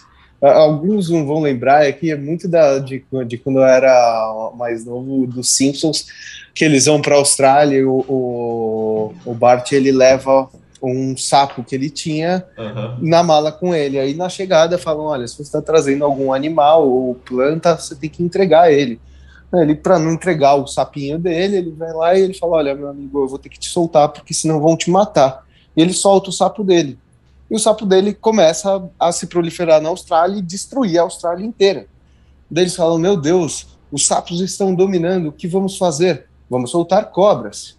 Daí eles começam a soltar cobras na, na, na Austrália inteira. Meu, a Austrália começa a ficar povoada de cobras. Aí o Homer vira e pergunta para o primeiro-ministro como vai controlar então agora as cobras que vieram para comer os sapos que meu filho trouxe. Não, temos aqui pássaros inteiros para comer as, as, as cobras e etc. Mas e aí, quando os pássaros dominarem, os pássaros que comem cobra dominarem, o que vão fazer? Ah, não, já estamos preparando os gorilas para isso. Cara, o pior é que isso é baseado em fatos reais, né? Tipo, não é coisa. É toda uma cadeia. É, mas assim, a Austrália. a história saiba... das cobras na, na, na, na Índia, não foi? Na Índia que tinha a família real indo. Eu tava pensando na própria Austrália, que eu saiba, e o sapo cururu deles é eles que trouxeram para cuidar de gafanhotos, alguma história assim. E aí o sapo simplesmente se proliferou e nenhum bicho caça o sapo porque ele é venenoso. E talvez os ah. coelhos também não são nativos. Sei lá, a Austrália tem assim vários bichos que são invasores e que viraram pragas, porque o ecossistema é muito específico, então não haviam predadores naturais em vários nichos. Eu não lembro direitinho em detalhe, faz tempo que eu ouvi falar disso, mas se eu não me engano, o sapo cururu é um deles, coelho provavelmente também. Tipo, a Austrália é um grande desastre ecológico junto com vários bichos assassinos juntos, assim. Tipo, a fauna lá é perigosa. É, eu, eu pensei mais na, na história da Índia, que a família real ia visitar a Índia, a família real britânica, e tinha um problema de cobras lá, ainda tem, né? Um problema de cobras. E aí o governo local deu subsídios e dinheiro para quem começasse a caçar cobras. Aí o pessoal começou a caçar cobra para vinda da família real e sempre está seguro. E aí, ao ponto que eles conseguiram exterminar um monte de cobras e começou a faltar cobras. E o pessoal ficou acostumado a ganhar dinheiro do governo caçando cobras. Ao ponto que eles começaram a criar as cobras em casa e chegar para o governo e dar a cobra. Fala, cabeça de cobra que eu matei aqui, mas pô, como assim? Aí descobriram que estava todo mundo criando cobra em casa para poder receber esse dinheiro do governo lá para poder se, se sustentar. Ao ponto em que eles acabaram com o subsídio do governo para quem criar, para quem matasse cobra e trouxesse a cabeça de cobra. E aí o pessoal que criou as cobras, que criava cobras, soltou todas as cobras e voltou a ter um problema de cobras na Índia. que não tinha mais incentivo em manter as cobras. E assim, é, é, o sistema Fiat é exatamente isso. Ele vamos gerando um subsídio aqui, aqui, aqui, aqui, é o ponto que você vê que tem alguém sub, ah, subvertendo aquele sistema, alguém ou alguém, e daí vamos lá, a gente cria correção, tira aquele, aquele negócio. É, né? No fundo são tudo, tudo são incentivos. Tipo, qualquer coisa que acontece no mundo acaba sendo uma derivada dos incentivos e como eles estavam alinhados. Essa história da cobra é maravilhosa. Ela é é foda. É que nem a história do sonho de valsa. Você já ouviu a história do sonho de valsa? Que Não, nunca ouvi. Não, recentemente estava tendo uma briga para definir se sonho de valsa era um bombom ou um chocolate. Alguma coisa assim. Porque se fosse um, ia pagar um tipo de imposto, se fosse o outro, ia pagar outro tipo de imposto. E aí mudaram a embalagem do sonho de valsa para ele se adequar em uma categoria e não na outra, e portanto para pagar menos imposto. E tipo, é a mesma coisa, é o mesmo produto, é a mesma porra. A única questão é que você vai chamar de A ou de B para pagar menos ou mais imposto. É tipo um, sei lá, retratos do manicômio que é o Brasil, assim, tipo, não, e a, a, energia, a energia desperdiçada em todas essas circunstâncias, né? Ao invés do cara estar tá criando cobras ou caçando cobras, o que, que ele poderia estar tá fazendo mais de útil? Ao invés do cara estar tá com uma equipe pensando em que sistema tributário que ele iria entrar se ele colocasse uma embalagem X, uma embalagem Y, se ele estivesse aperfeiçoando o produto e vendo se o consumidor gosta de mais waffle no bombom ou de mais chocolate no bombom sabe? Não, total, né? Tipo, no fundo, o capital intelectual e o tempo que é perdido só por conta dos atritos do sistema. Cara, é um assunto que a gente já falou hoje, mas assim, o que me passa na cabeça quando eu leio esse tipo de coisa atualmente é a pergunta: Who is John Galt? Tipo, quem é John Galt? Que é um bagulho que sempre tem nesse livro Revolta de Atlas quando tem uma dessas situações absurdas, assim, do sistema saqueando as pessoas, tá ligado? E tipo.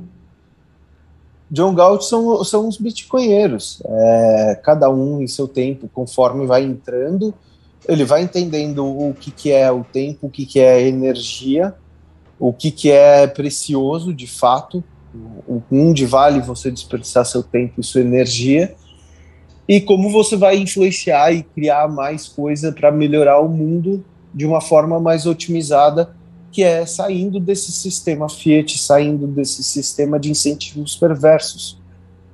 Para mim, eu penso, sem ler o livro, eu, eu, eu, uhum. eu, me deparei bastante vezes com, até onde eu li com essa pergunta com o John Galt.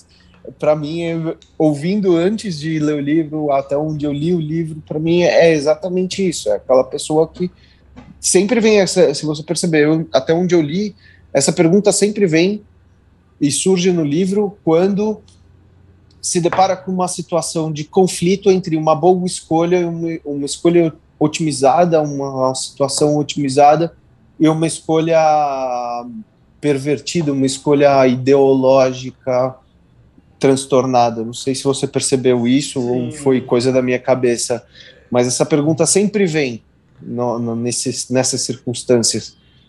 É, uma situação que eles chamariam no livro de degenerada, né? Uma situação que está todo mundo lá sabe, desconfortável, com incômodo, sabendo que tem alguma coisa errada no sistema, assim, sabe? Aquela coisa, tipo, que nem a gente fala, sei lá, Matrix, assim, quando o Morpheus está explicando pro Neo que tem alguma coisa errada, que você não sabe colocar o dedo, você não sabe apontar, mas você sabe que está lá.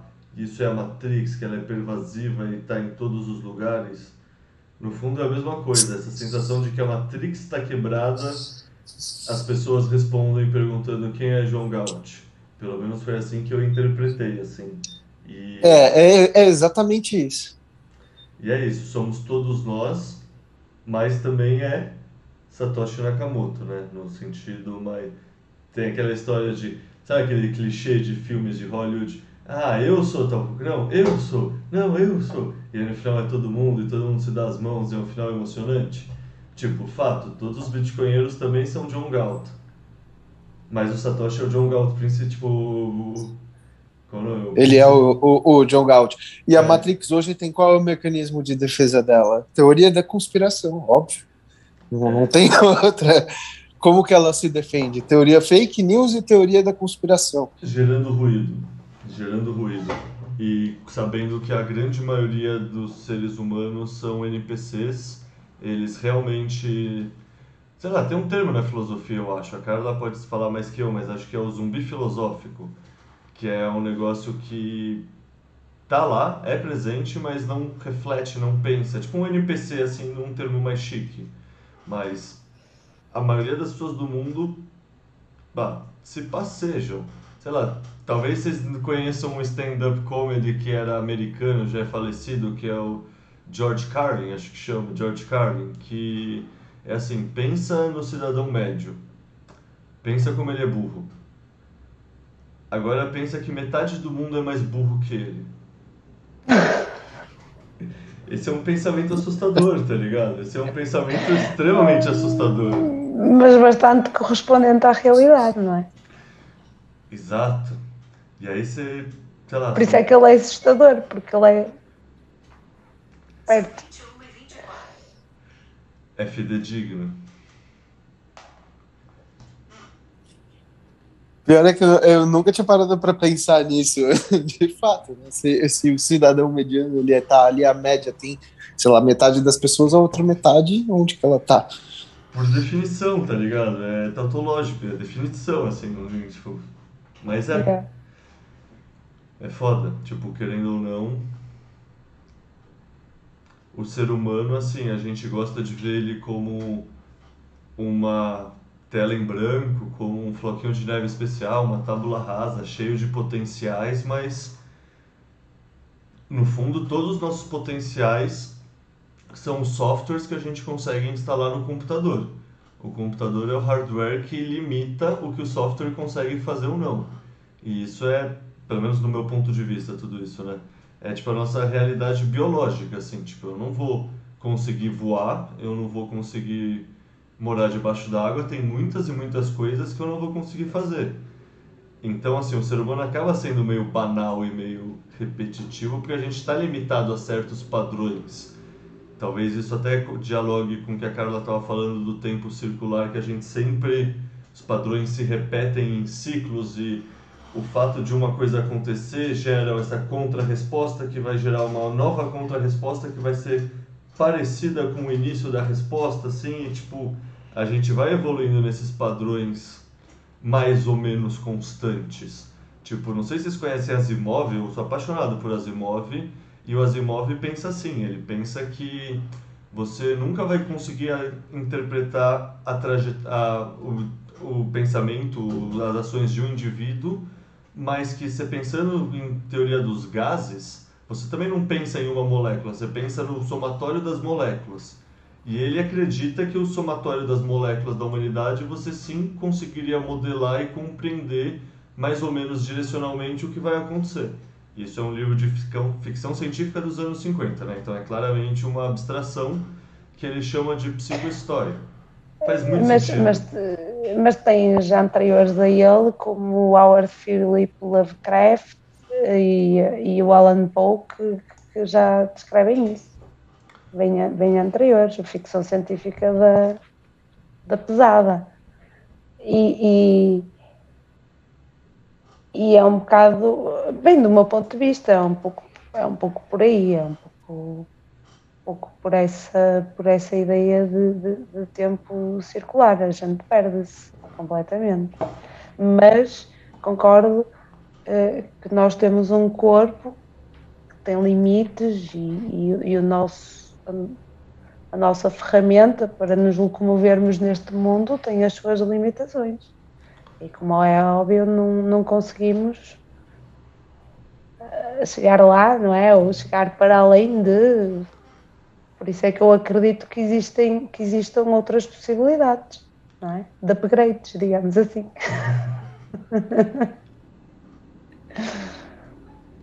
É, no fundo é muito interessante que a gente é um cérebro incrível preso num trato intestinal, assim, que é tipo essa parte mais elevada junto com a parte mais animal e os dois juntos que formam a nossa máquina, né? Exatamente. Ô, gente, a gente já tá para bater três horas de podcast, isso significa que já deve ser uma e meia da manhã para Carla. Então, deixa eu fazer uma pergunta que eu gosto de fazer para o pessoal quando já está chegando no. Quer dizer, eu estou tentando fazer com mais frequência agora, lembrar, para fazer meio que uma rodada de, sei lá, reflexão final antes de passar a bola para as despedidas. Que é o seguinte: se vocês tivessem uma última pílula laranja para dar para alguém, qualquer pessoa no mundo, assim, que se tivessem o pensamento de um bitcoinheiro maximalista, ou pelo menos como vocês se definem como bitcoinheiros, ia ter uma ação que você gostaria, assim, ou seja, pode ser sua mãe, pode ser o George W. Bush, pode ser o Trump, sei lá, qualquer pessoa. Então, começar também por ordem alfabética. Quem você gostaria de trazer para a toca, Carla? Ah, tanta gente. Meu Deus. Sinto-me tão sozinha.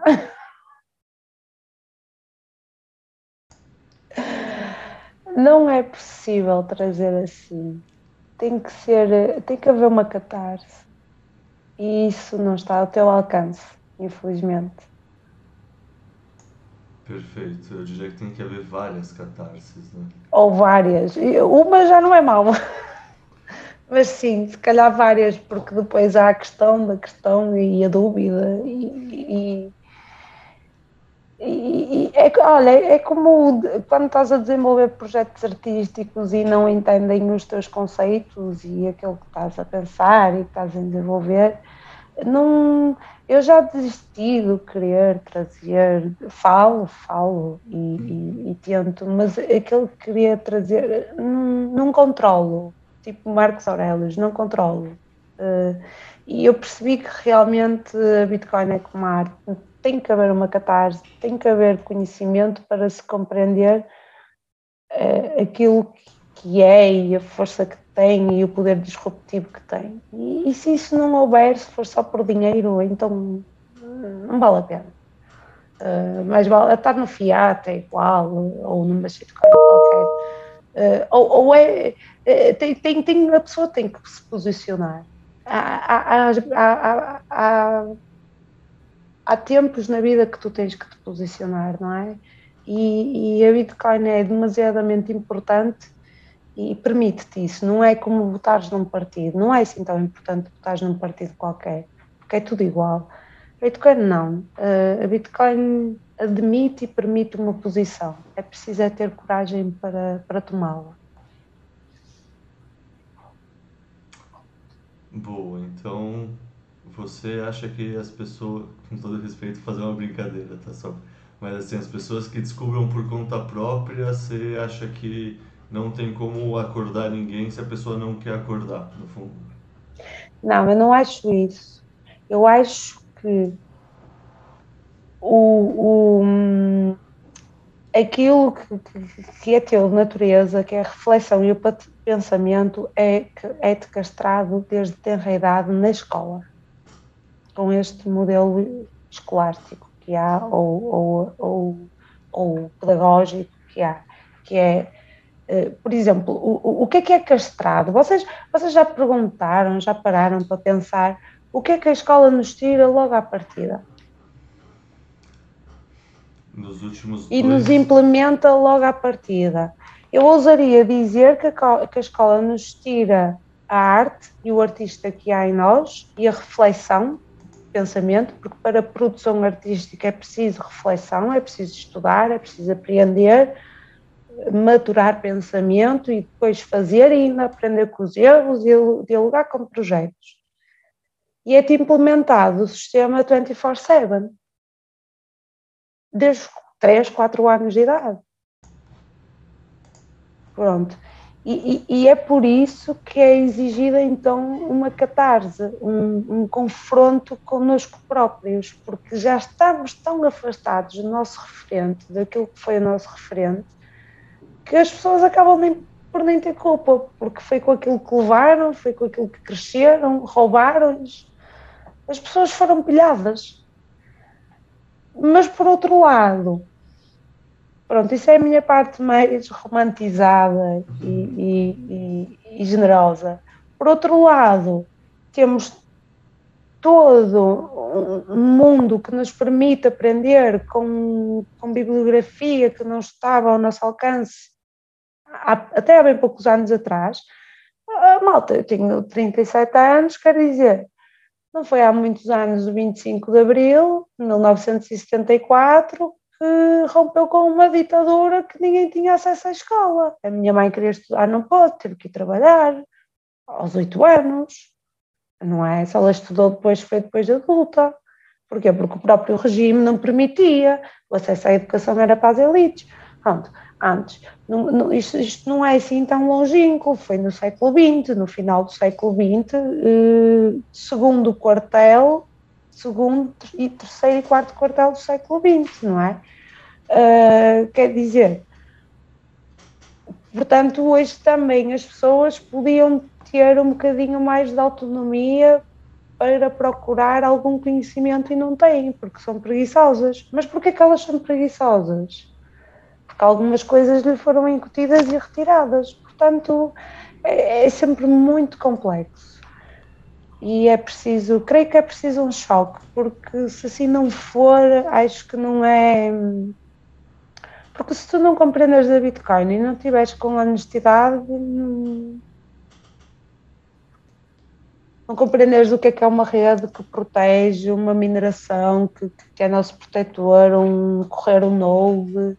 Uma pessoa que me diz assim, quando eu comento, ah, eu vou arranjar um PC para correr um node ah, isso não compensa, não vale a pena. Não é uma questão de compensar. É uma questão de protegeres aquilo que te oferece a tua liberdade e a tua soberania. E é uma questão de a descentralizar, porque se assim não for, então vamos ficar todos centralizados e pronto, olha. Amigo.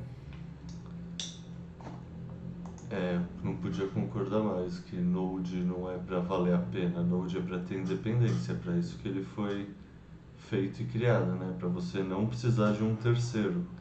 No fundo, se você não roda o seu Node, o quão sério você está interagindo com a rede? Você está interagindo com a rede via terceiros, né? Por definição.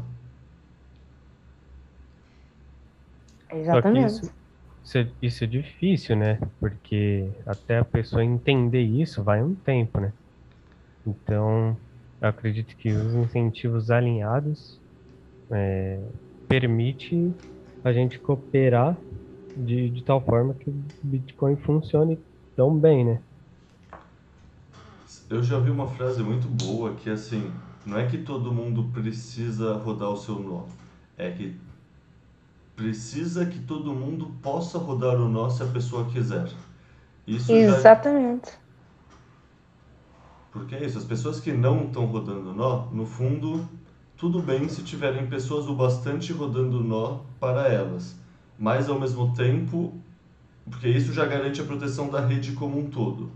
Mas o interesse Exatamente. individualista dessas pessoas deveriam querer sim chegar nesse estágio de compreensão de rodar seu próprio nó para estar tá livre de ter que transacionar usando uma Coinbase, usando uma mercado Bitcoin, qualquer outra.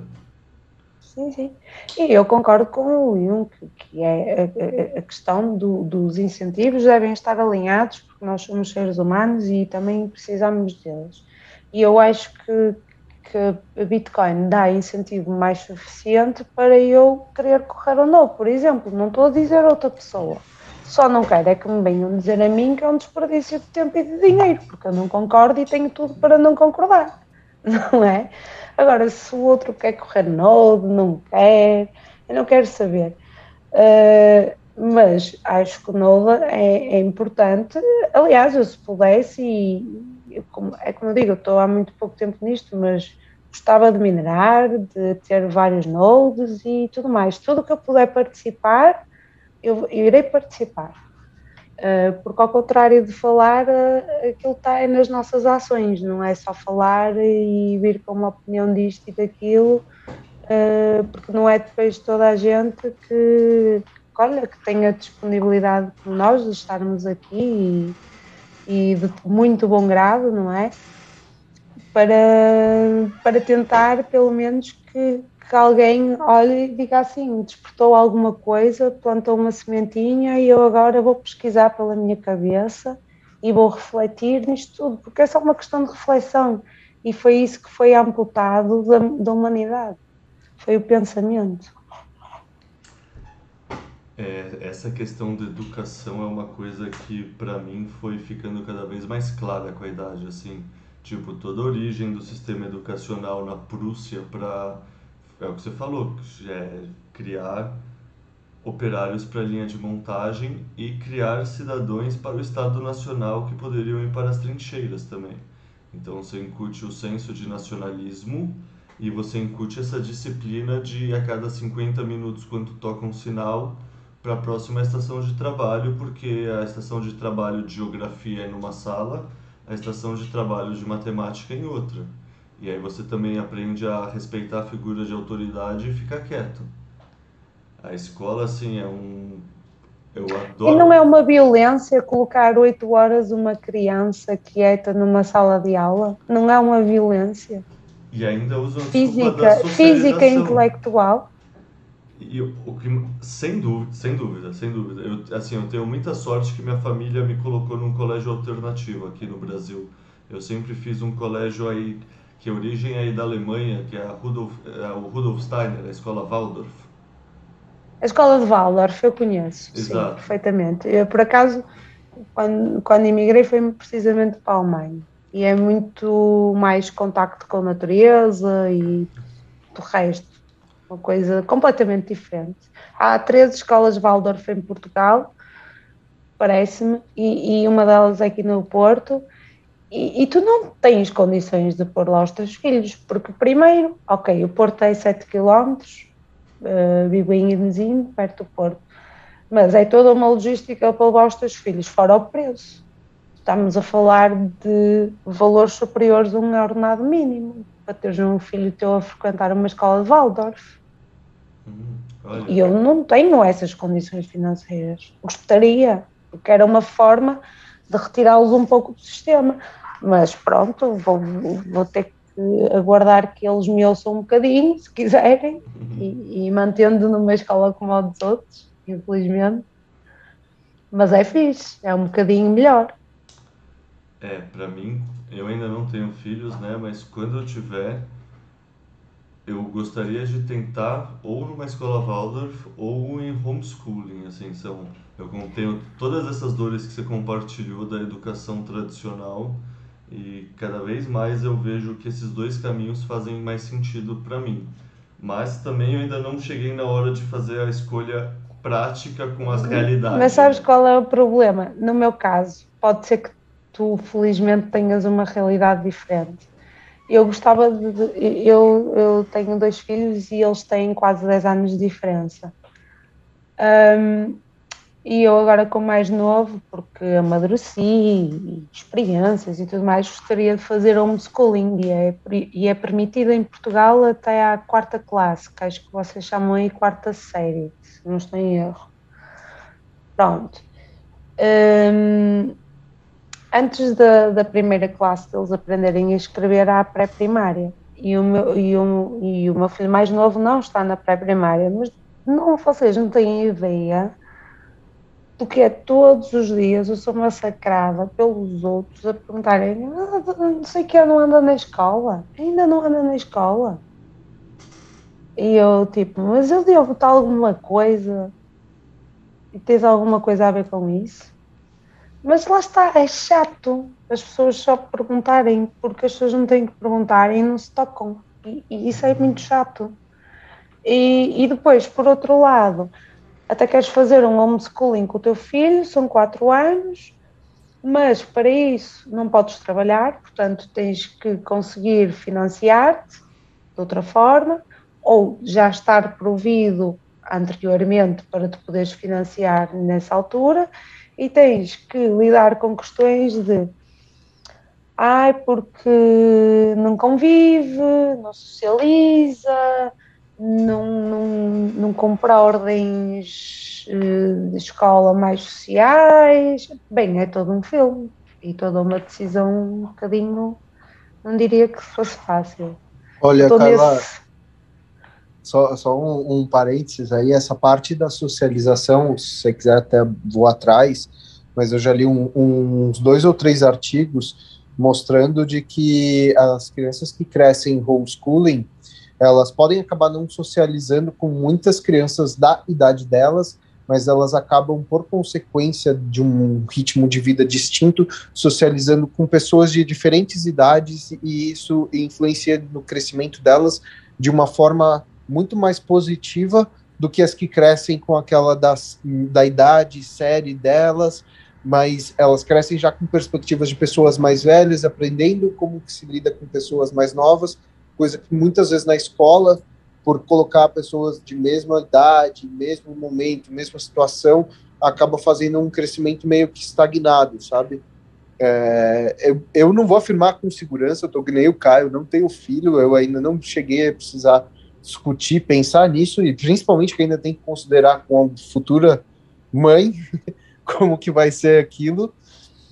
É, mas essa parte do homeschooling eu, eu fico muito tendencioso a um dia criar, quando tiver, se possível, meus filhos a partir de homeschooling, justamente porque a ideia de forçar eles a, a quebrar essa rotina de escola o dia inteiro, ou metade do dia que seja, e voltar e ficar fazendo lição sentado e socializar com pessoas com a mesma cabeça, com a mesma idade, e crescer de uma forma bem linear, bem, bem another brick in the wall ali, é, seria bem interessante, né, de, de ver, ver ela socializando já desde pequena pessoas bem mais velhas, pessoas bem mais novas, que muitas vezes isso acontece na família, mas acaba acontecendo de forma mais natural quando você tem um homeschooling e não durante o momento do estudo, mas em outros momentos, porque você acaba focando. Então, é uma hora para ensinar tal matéria, uma hora para ensinar tal matéria,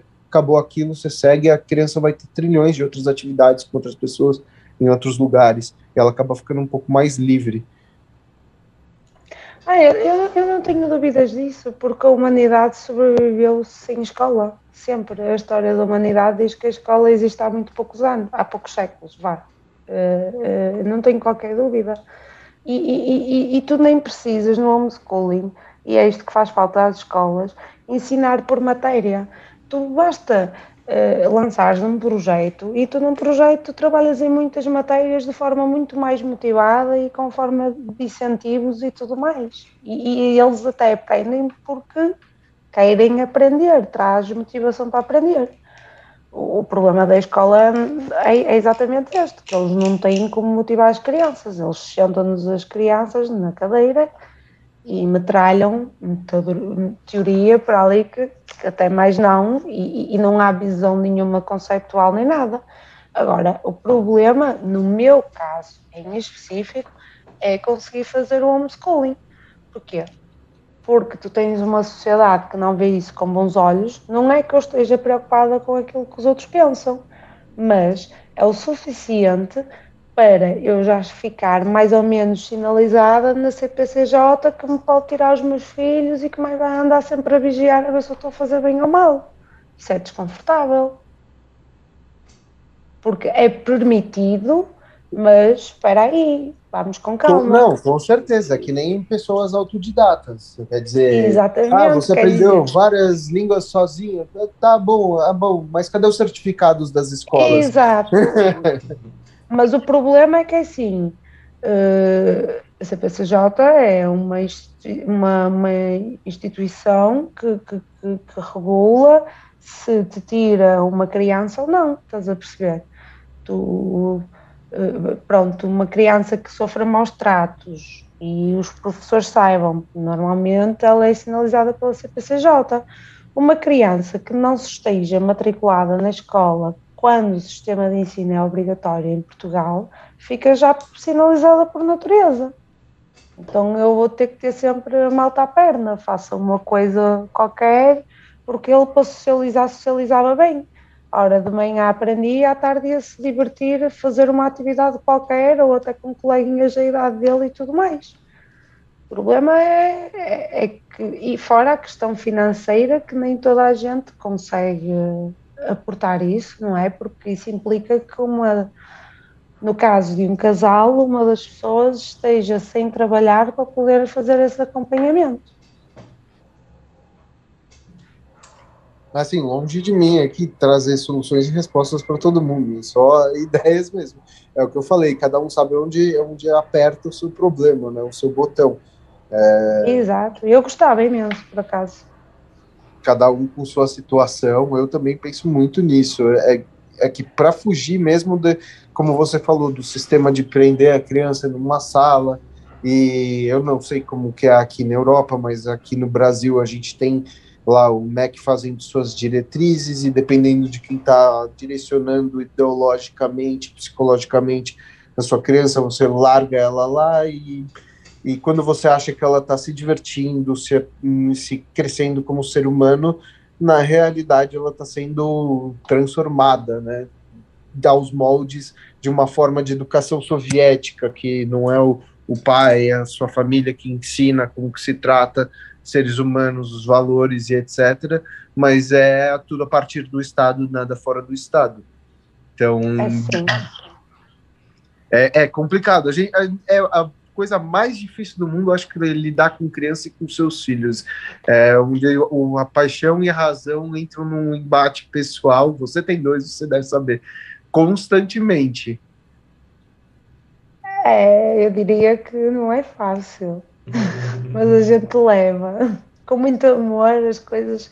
Nós vamos tentando fazer o nosso melhor dentro daquilo que sabemos que é muito pouco. Eu, pelo menos, vou tentando, mas olha, não sei. Eles vão ter vontade própria.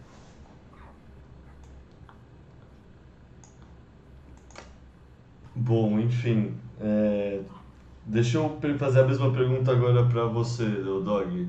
É... Depois que a gente acabou digredindo, já até esquecemos o que era a pergunta, mas e você? Se você pudesse apertar um botão, dar uma pílula mágica, uma pílula, pílula laranja e uma pessoa que você escolhesse tivesse a mesma compreensão que você tem atualmente do Bitcoin. E aí você pode pensar em termos de adoção, você pode pensar em termos de puta, aquele meu amigo chato, você pode pensar de qualquer forma. Como você pensaria nessa resposta? Bom, eu, eu, nessa parte eu sigo meio que a linha da Carla, que eu acho que é uma questão de catarse. O Bitcoin ele, ele tem que ir indo e você tem que ir convivendo com ele. Ele e, e é uma relação, né? Como se fosse um tango, vamos dizer assim. Mas vamos entrar na brincadeira da pílula. Eu tomaria a estratégia gramsciana para mim e eu acho que eu dissolveria essa pílula num sistema de água educacional ali, para que cada um tivesse uma partículazinha de pílula laranja em sua criança, que aquela semente poderia crescer e influenciar naquela catarse e fazer que aquela catarse viesse de uma forma mais rápida, pulando shitcoins, pulando problemas, pulando é, negações, FUDs, todos que pudessem vir mesmo que fosse um pouco, ela não precisaria ter o, o, conhecimento que eu tenho hoje, porque, aliás, o conhecimento que eu tenho hoje não era o que eu tinha ontem e não vai ser o que eu vou ter amanhã. Então, ele é evolutivo, mas ela precisa ter aquela, aquela é, a centelha que pode explodir e, e atrair ela. E assim seria o melhor jeito para a sociedade que eu penso para o mundo conhecer, porque se você desse para alguém único e exclusivamente um influencer, alguém com uma capacidade de poder, obviamente você está centralizando uma ideia, você está pervertendo. Então, para que ela tenha a pureza da ideia do Satoshi, que ninguém nasceu Bitcoiner, né? Quando Satoshi criou o Bitcoin. Todo mundo foi indo aos poucos e aquela centelha foi crescendo ela foi se espalhando e ela foi conquistando outros lugares, ela foi pondo pouquinho em pouquinho em cada um e aquela semente que colocou em cada um foi crescendo dentro de cada um.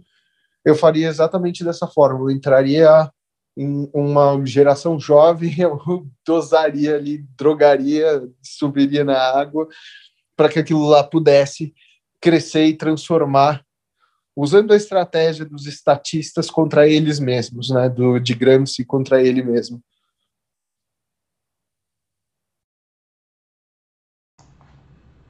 É, de fato, educação é sempre um ótimo caminho, né? O caminho que, bom, obviamente eu acredito, senão não existiria o Explica Bitcoin e antes eu não ia querer ser professor. Mas, justo, educação é um ponto de vista bom, assim, também. Puta, eu já ouvi uma que eu sempre fico na cabeça quando alguém fala, que foi a, tipo, é o Rupert Murdoch, que chama o dono da Fox os irmãos da família dona da Fox, uma coisa assim. Sabe? É isso mesmo, que baseou a série do Succession. É, então, uma grande família, uma, sabe, barões da mídia, assim, uma coisa assim. Imagina se uma dessas pessoas, se uma, se uma dessas pessoas tem a compreensão do Bitcoin que o Michael Saylor tem. Tipo, foi o Ray Nasser que falou essa, eu fiquei pensando também, caralho, essa aí é uma boa. Mas educação. Mas aí, Diga. Mas é que tá, eu, eu pensei nisso também, né? Vamos atrás de um grupo de mídia grande, vamos atrás de um líder com bastante poder, mas você acaba tendo olhando, para mim pelo menos, num olhar é, mundo fiat de como você transforma as pessoas. Eu, eu, na minha ideia dessa, você tem uma pílula e você quer atingir várias pessoas para quem você daria para você continuar essa ideia da pílula laranja? Vamos fazer então que nem o Satoshi. O Satoshi ele não criou bitcoiners. Ele plantou uma sementinha bitcoiner em cada uma dessas poucas pessoas que começaram com ele, e aí isso foi criando um sistema de rede em que veio uma, um sistema voluntário. E eu digo até em sistema educacional porque é, nós somos uma geração perdida. O importante é, é, pensar agora nas gerações que estão por vir, nas gerações que vão, vão viver, vão comandar o mundo no futuro. Então, nada melhor do que começar isso com quem é mais novo, para que poupe todo o trabalho que a gente já chegou, já acabado, já destruído. É, a gente foi muito contaminado pelo Fiat, né? Querendo ou não a média da nossa geração não vai querer acordar, não vai querer escutar mesmo. Tipo, nossa geração vai continuar sendo em média ovelha. E a gente tem que. Exato. Né? Exatamente isso. A gente já, já cresceu muito influenciado, até por isso que talvez o Bitcoin, às vezes, em certos pontos, ele acaba sendo como meio que uma revelação para a gente. Porque a gente já veio de um sistema poluído e é tipo uma, uma detox, uma, um, uma crise de abstinência daquele sistema poluído que dá essa sensação de revelação. Se você já começa isso desde novo, já dá a possibilidade de ter compreensão desde novo, e ainda mais de uma forma natural, pô, melhor ainda. É, não vai ter barreira de entrada, né? Todo mundo que tem, sei lá, 10 anos hoje em dia, 12 anos hoje em dia, 15 anos hoje em dia, não conhece um mundo em que o Bitcoin não existia. Então toda a barreira psicológica já desapareceu no fundo, assim, tipo, é, é um dinheiro que nem qualquer outro dinheiro. Então conforme o tempo passa, os boomers que têm maior resistência vão morrendo e vai nascendo mais pessoas que sempre vão ter visto o Bitcoin como dinheiro. Tipo, o pessoal fala isso da ciência também, que a ciência avança a cada funeral. Nesse ponto de vista, sem dúvida, a escolha de bem monetário vai avançar a cada funeral também. Cara, uma coisa que o, aconteceu comigo é, é, que foi o seguinte, né? Teve os joguinhos aí que apareceram aí que estavam dando Bitcoin e eu mostrei para os meus primos e eu falei assim para eles, ó, guarda isso aí, que isso daí vai, vai valer muito no futuro, enfim. E eles nem, eles nem hesitaram, eles sabiam que a, a, aquilo mesmo sendo digital valia alguma coisa e, e guardaram as, as palavrinhas lá, entendeu? É impressionante o quão fácil foi deles entenderem que aquilo tem valor.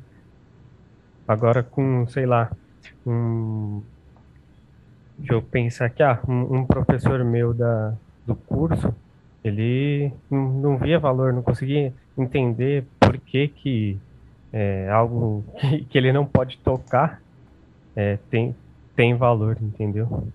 Mesmo ele usando a, a conta do banco dele, enfim. É, é interessante isso. E você já converteu os seus você falou sobrinhos, primos, não lembro, mas você já conseguiu converter eles ou ainda está no início? Assim, eles já veem valor na moeda, mas entendem algo mais assim ou estão tipo só brincando do joguinho como se fosse moedinha do The Sims? Não, então, é, eu não sei bem como é que eles estão encarando, mas eu, eu percebi que ele entendeu que ele tem que guardar aquilo porque pode ter, valer muito, entendeu? Ou seja, ele vê o valor fácil, entendeu? Isso que eu achei interessante. Eu achei que ele não, não daria muita bola, entendeu? Mas ele guardou direitinho as palavras lá, enfim. Olha só que legal. É, e você, sei lá, nessa pergunta, então, você gostaria de converter quem? Tipo, o sistema educacional, cada pessoa que tem que ter seu próprio processo catártico, ou sei lá, eu já pensei até em Anitta para essa resposta, porque querendo ou não é uma pessoa que fala para as massas. Já pensei naquele cara do podcast que é o Joe Rogan, do podcast americano lá, que também fala para muita gente. Quem para você faria sentido dar uma pílula para difundir bastante conhecimento ou só, sei lá, motivo egoísta, queria que meu pai entendesse que minha vida seria mais fácil.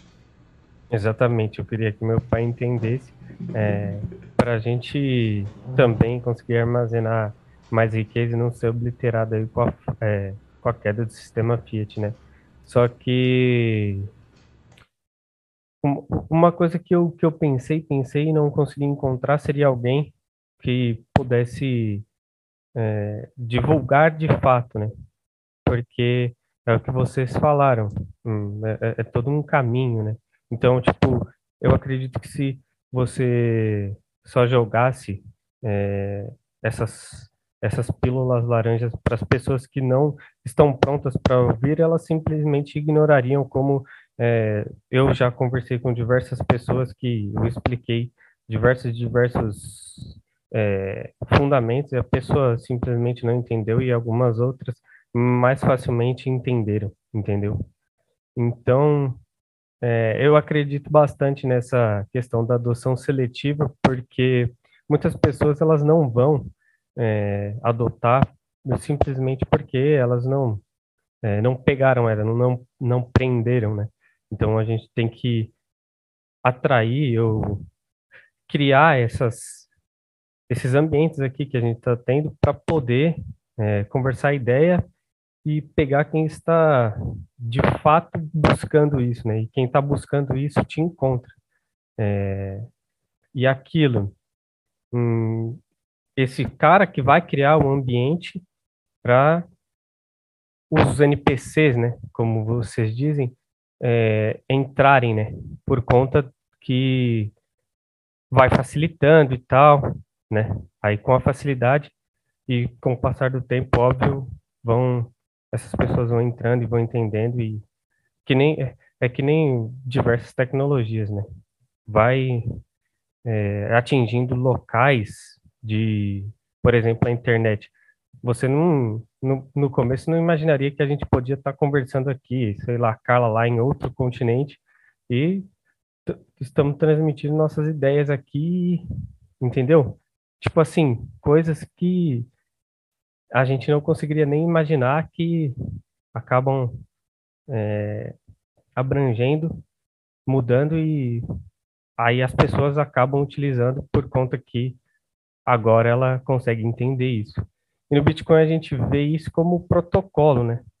Você vê que aí vem a Lightning para resolver esse é, problema de microtransações que existiam. Aí em cima da Lightning os caras vão, criam mais coisas. Aí, enfim, aí terceira, quarta camada e não tem como saber, né? Então eu acredito que isso que acaba trazendo as pessoas, pessoas que acabam entrando por características específicas e constroem o ecossistema que acaba atraindo outras pessoas que talvez não, não viriam se não tivesse esse novo aspecto que o Bitcoin atingiu. Eu não sei se deu para entender direito, mas é mais ou menos isso.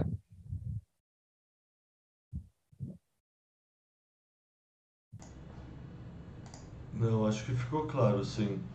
É... E deixa eu perguntar, galera, já estamos em três horas e meia depois dessa rodada. Vocês têm alguma consideração, algum tema que vocês querem trazer que a gente não trouxe até agora?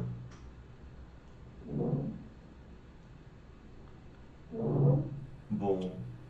Olha, por mim aqui, tamo, tamo, é, foi bastante informação hoje. Aliás, uma delícia o papo. Muita muito conhecimento disperso e que é associado ao Bitcoin. É, eu acho que é legal até deixar para a galera poder digerir o que a gente já teve bastante de papo hoje. E para Carla dormir também, né, tadinha? Já é tipo é. duas da manhã lá. Sim, são duas, mas não tem problema, pessoal, está tudo bem. Uh, mas sim, eu concordo com uh, o Dog, que eu acho que cada podcast, eu, eu pelo menos também me sinto quando ouço, porque lá está, eu estou sempre a aprender e não percebo nada. E, e cada podcast é todo um processo de, de absorção e processamento de informação e apontar umas ideias e voltar a rever e voltar uns minutos atrás e para a frente e, e buscar outras referências e as referências que se falam e, e se calhar já é muita informação hoje. Bom, então deixa eu, sei lá, falar para vocês se despedirem. Eu já começo me despedindo e mando Primeiro agradecer vocês pelo tempo, né? Sempre qualquer pessoa que doa tempo para participar do podcast para ajudar os plebes que estão em casa a ter uma visão mais rica do Bitcoin, é alguém que está colaborando para a educação. Então, meu muito obrigado a vocês três por tudo que vocês já fizeram pela comunidade. A Carla no podcast lá lutando em terras chitconheiras de Portugal, o Anki ajudando todo o Explica Bitcoin, assim, é o cara que tá. Puta, no passado recente, desde que eu comecei a trabalhar, é o cara que mais segura as pontas, assim, sinceramente.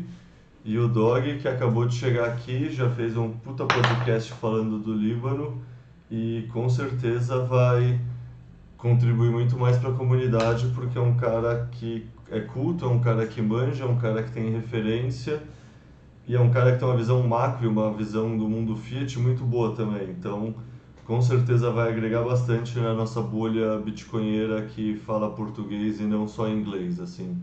Que é importante ter gente boa falando em português para trazer esse conhecimento e quebrar um pouco essa dominância dos anglófonos né, no mundo. É bom voltar a fazer o português ser relevante. Convém que seja, porque afinal há montes de pessoas que falam português e não falam outra língua, não é?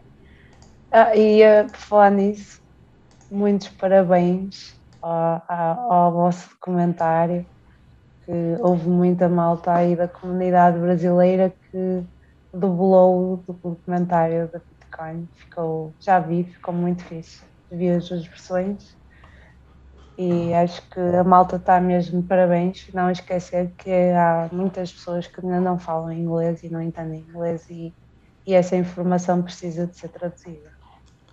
E já agora agradecer o convite, foi um privilégio estar convosco e ter este papo legal, como vocês dizem.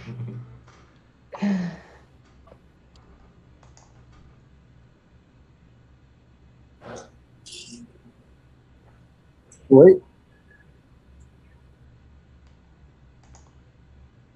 É, Dog, não sei se você estava falando e apertou no mudo ou se aconteceu alguma coisa aí na sua casa que você requisitou atenção. Mas Bom, é isso, galera. Então. Não sei, mandar aquele abraço para vocês e. Volto, saiu do mundo? Quer falar alguma coisa?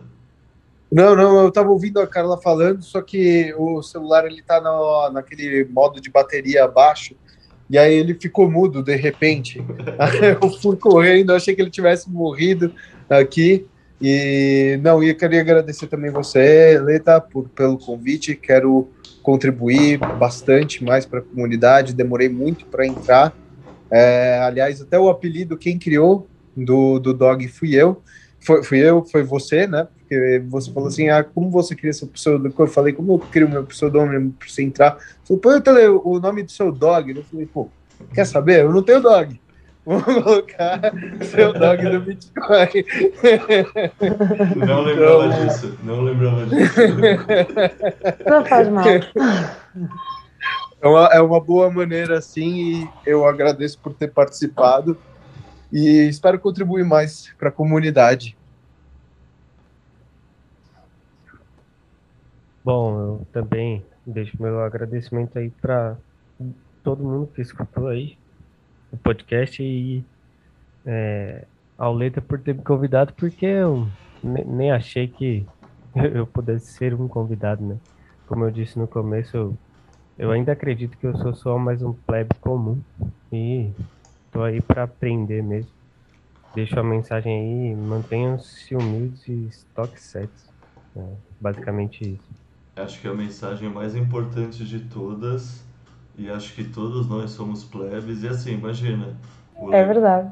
O legal daqui é trazer todo mundo para falar, para ouvir, para conversar, para tirar dúvida. É realmente o, esse pode tipo eu tenho aquele dois podcasts, né? Tem a sessão temática que é para explorar temas mais específicos com grau de aprofundamento e um estudo da pauta e o sessão de Hope é para dar voz para todo mundo mesmo. Então, no fundo, a pessoa comprou Bitcoin, ela entendeu o mínimo, já é uma pessoa que faz sentido estar tá aqui. Mesmo se ela tiver Ethereum, mesmo se ela tiver qualquer outra coisa, pô, nem nenhum lugar melhor para fazer o exorcismo nela, né? Demais. Bom, aquele abraço. É, sim, somos todos plebes. Isso, somos todos plebes. Obrigado, Carla. Obrigado, Dog. Obrigado, Anki. Aquele abraço, gente. Abraço, Obrigada, gente. Carla. Prazer, Carla. Prazer, Anki. Quero participar dos próximos com vocês. Igualmente. Igualmente. Um beijinho. Bom. Um beijo e abraço. Beijos.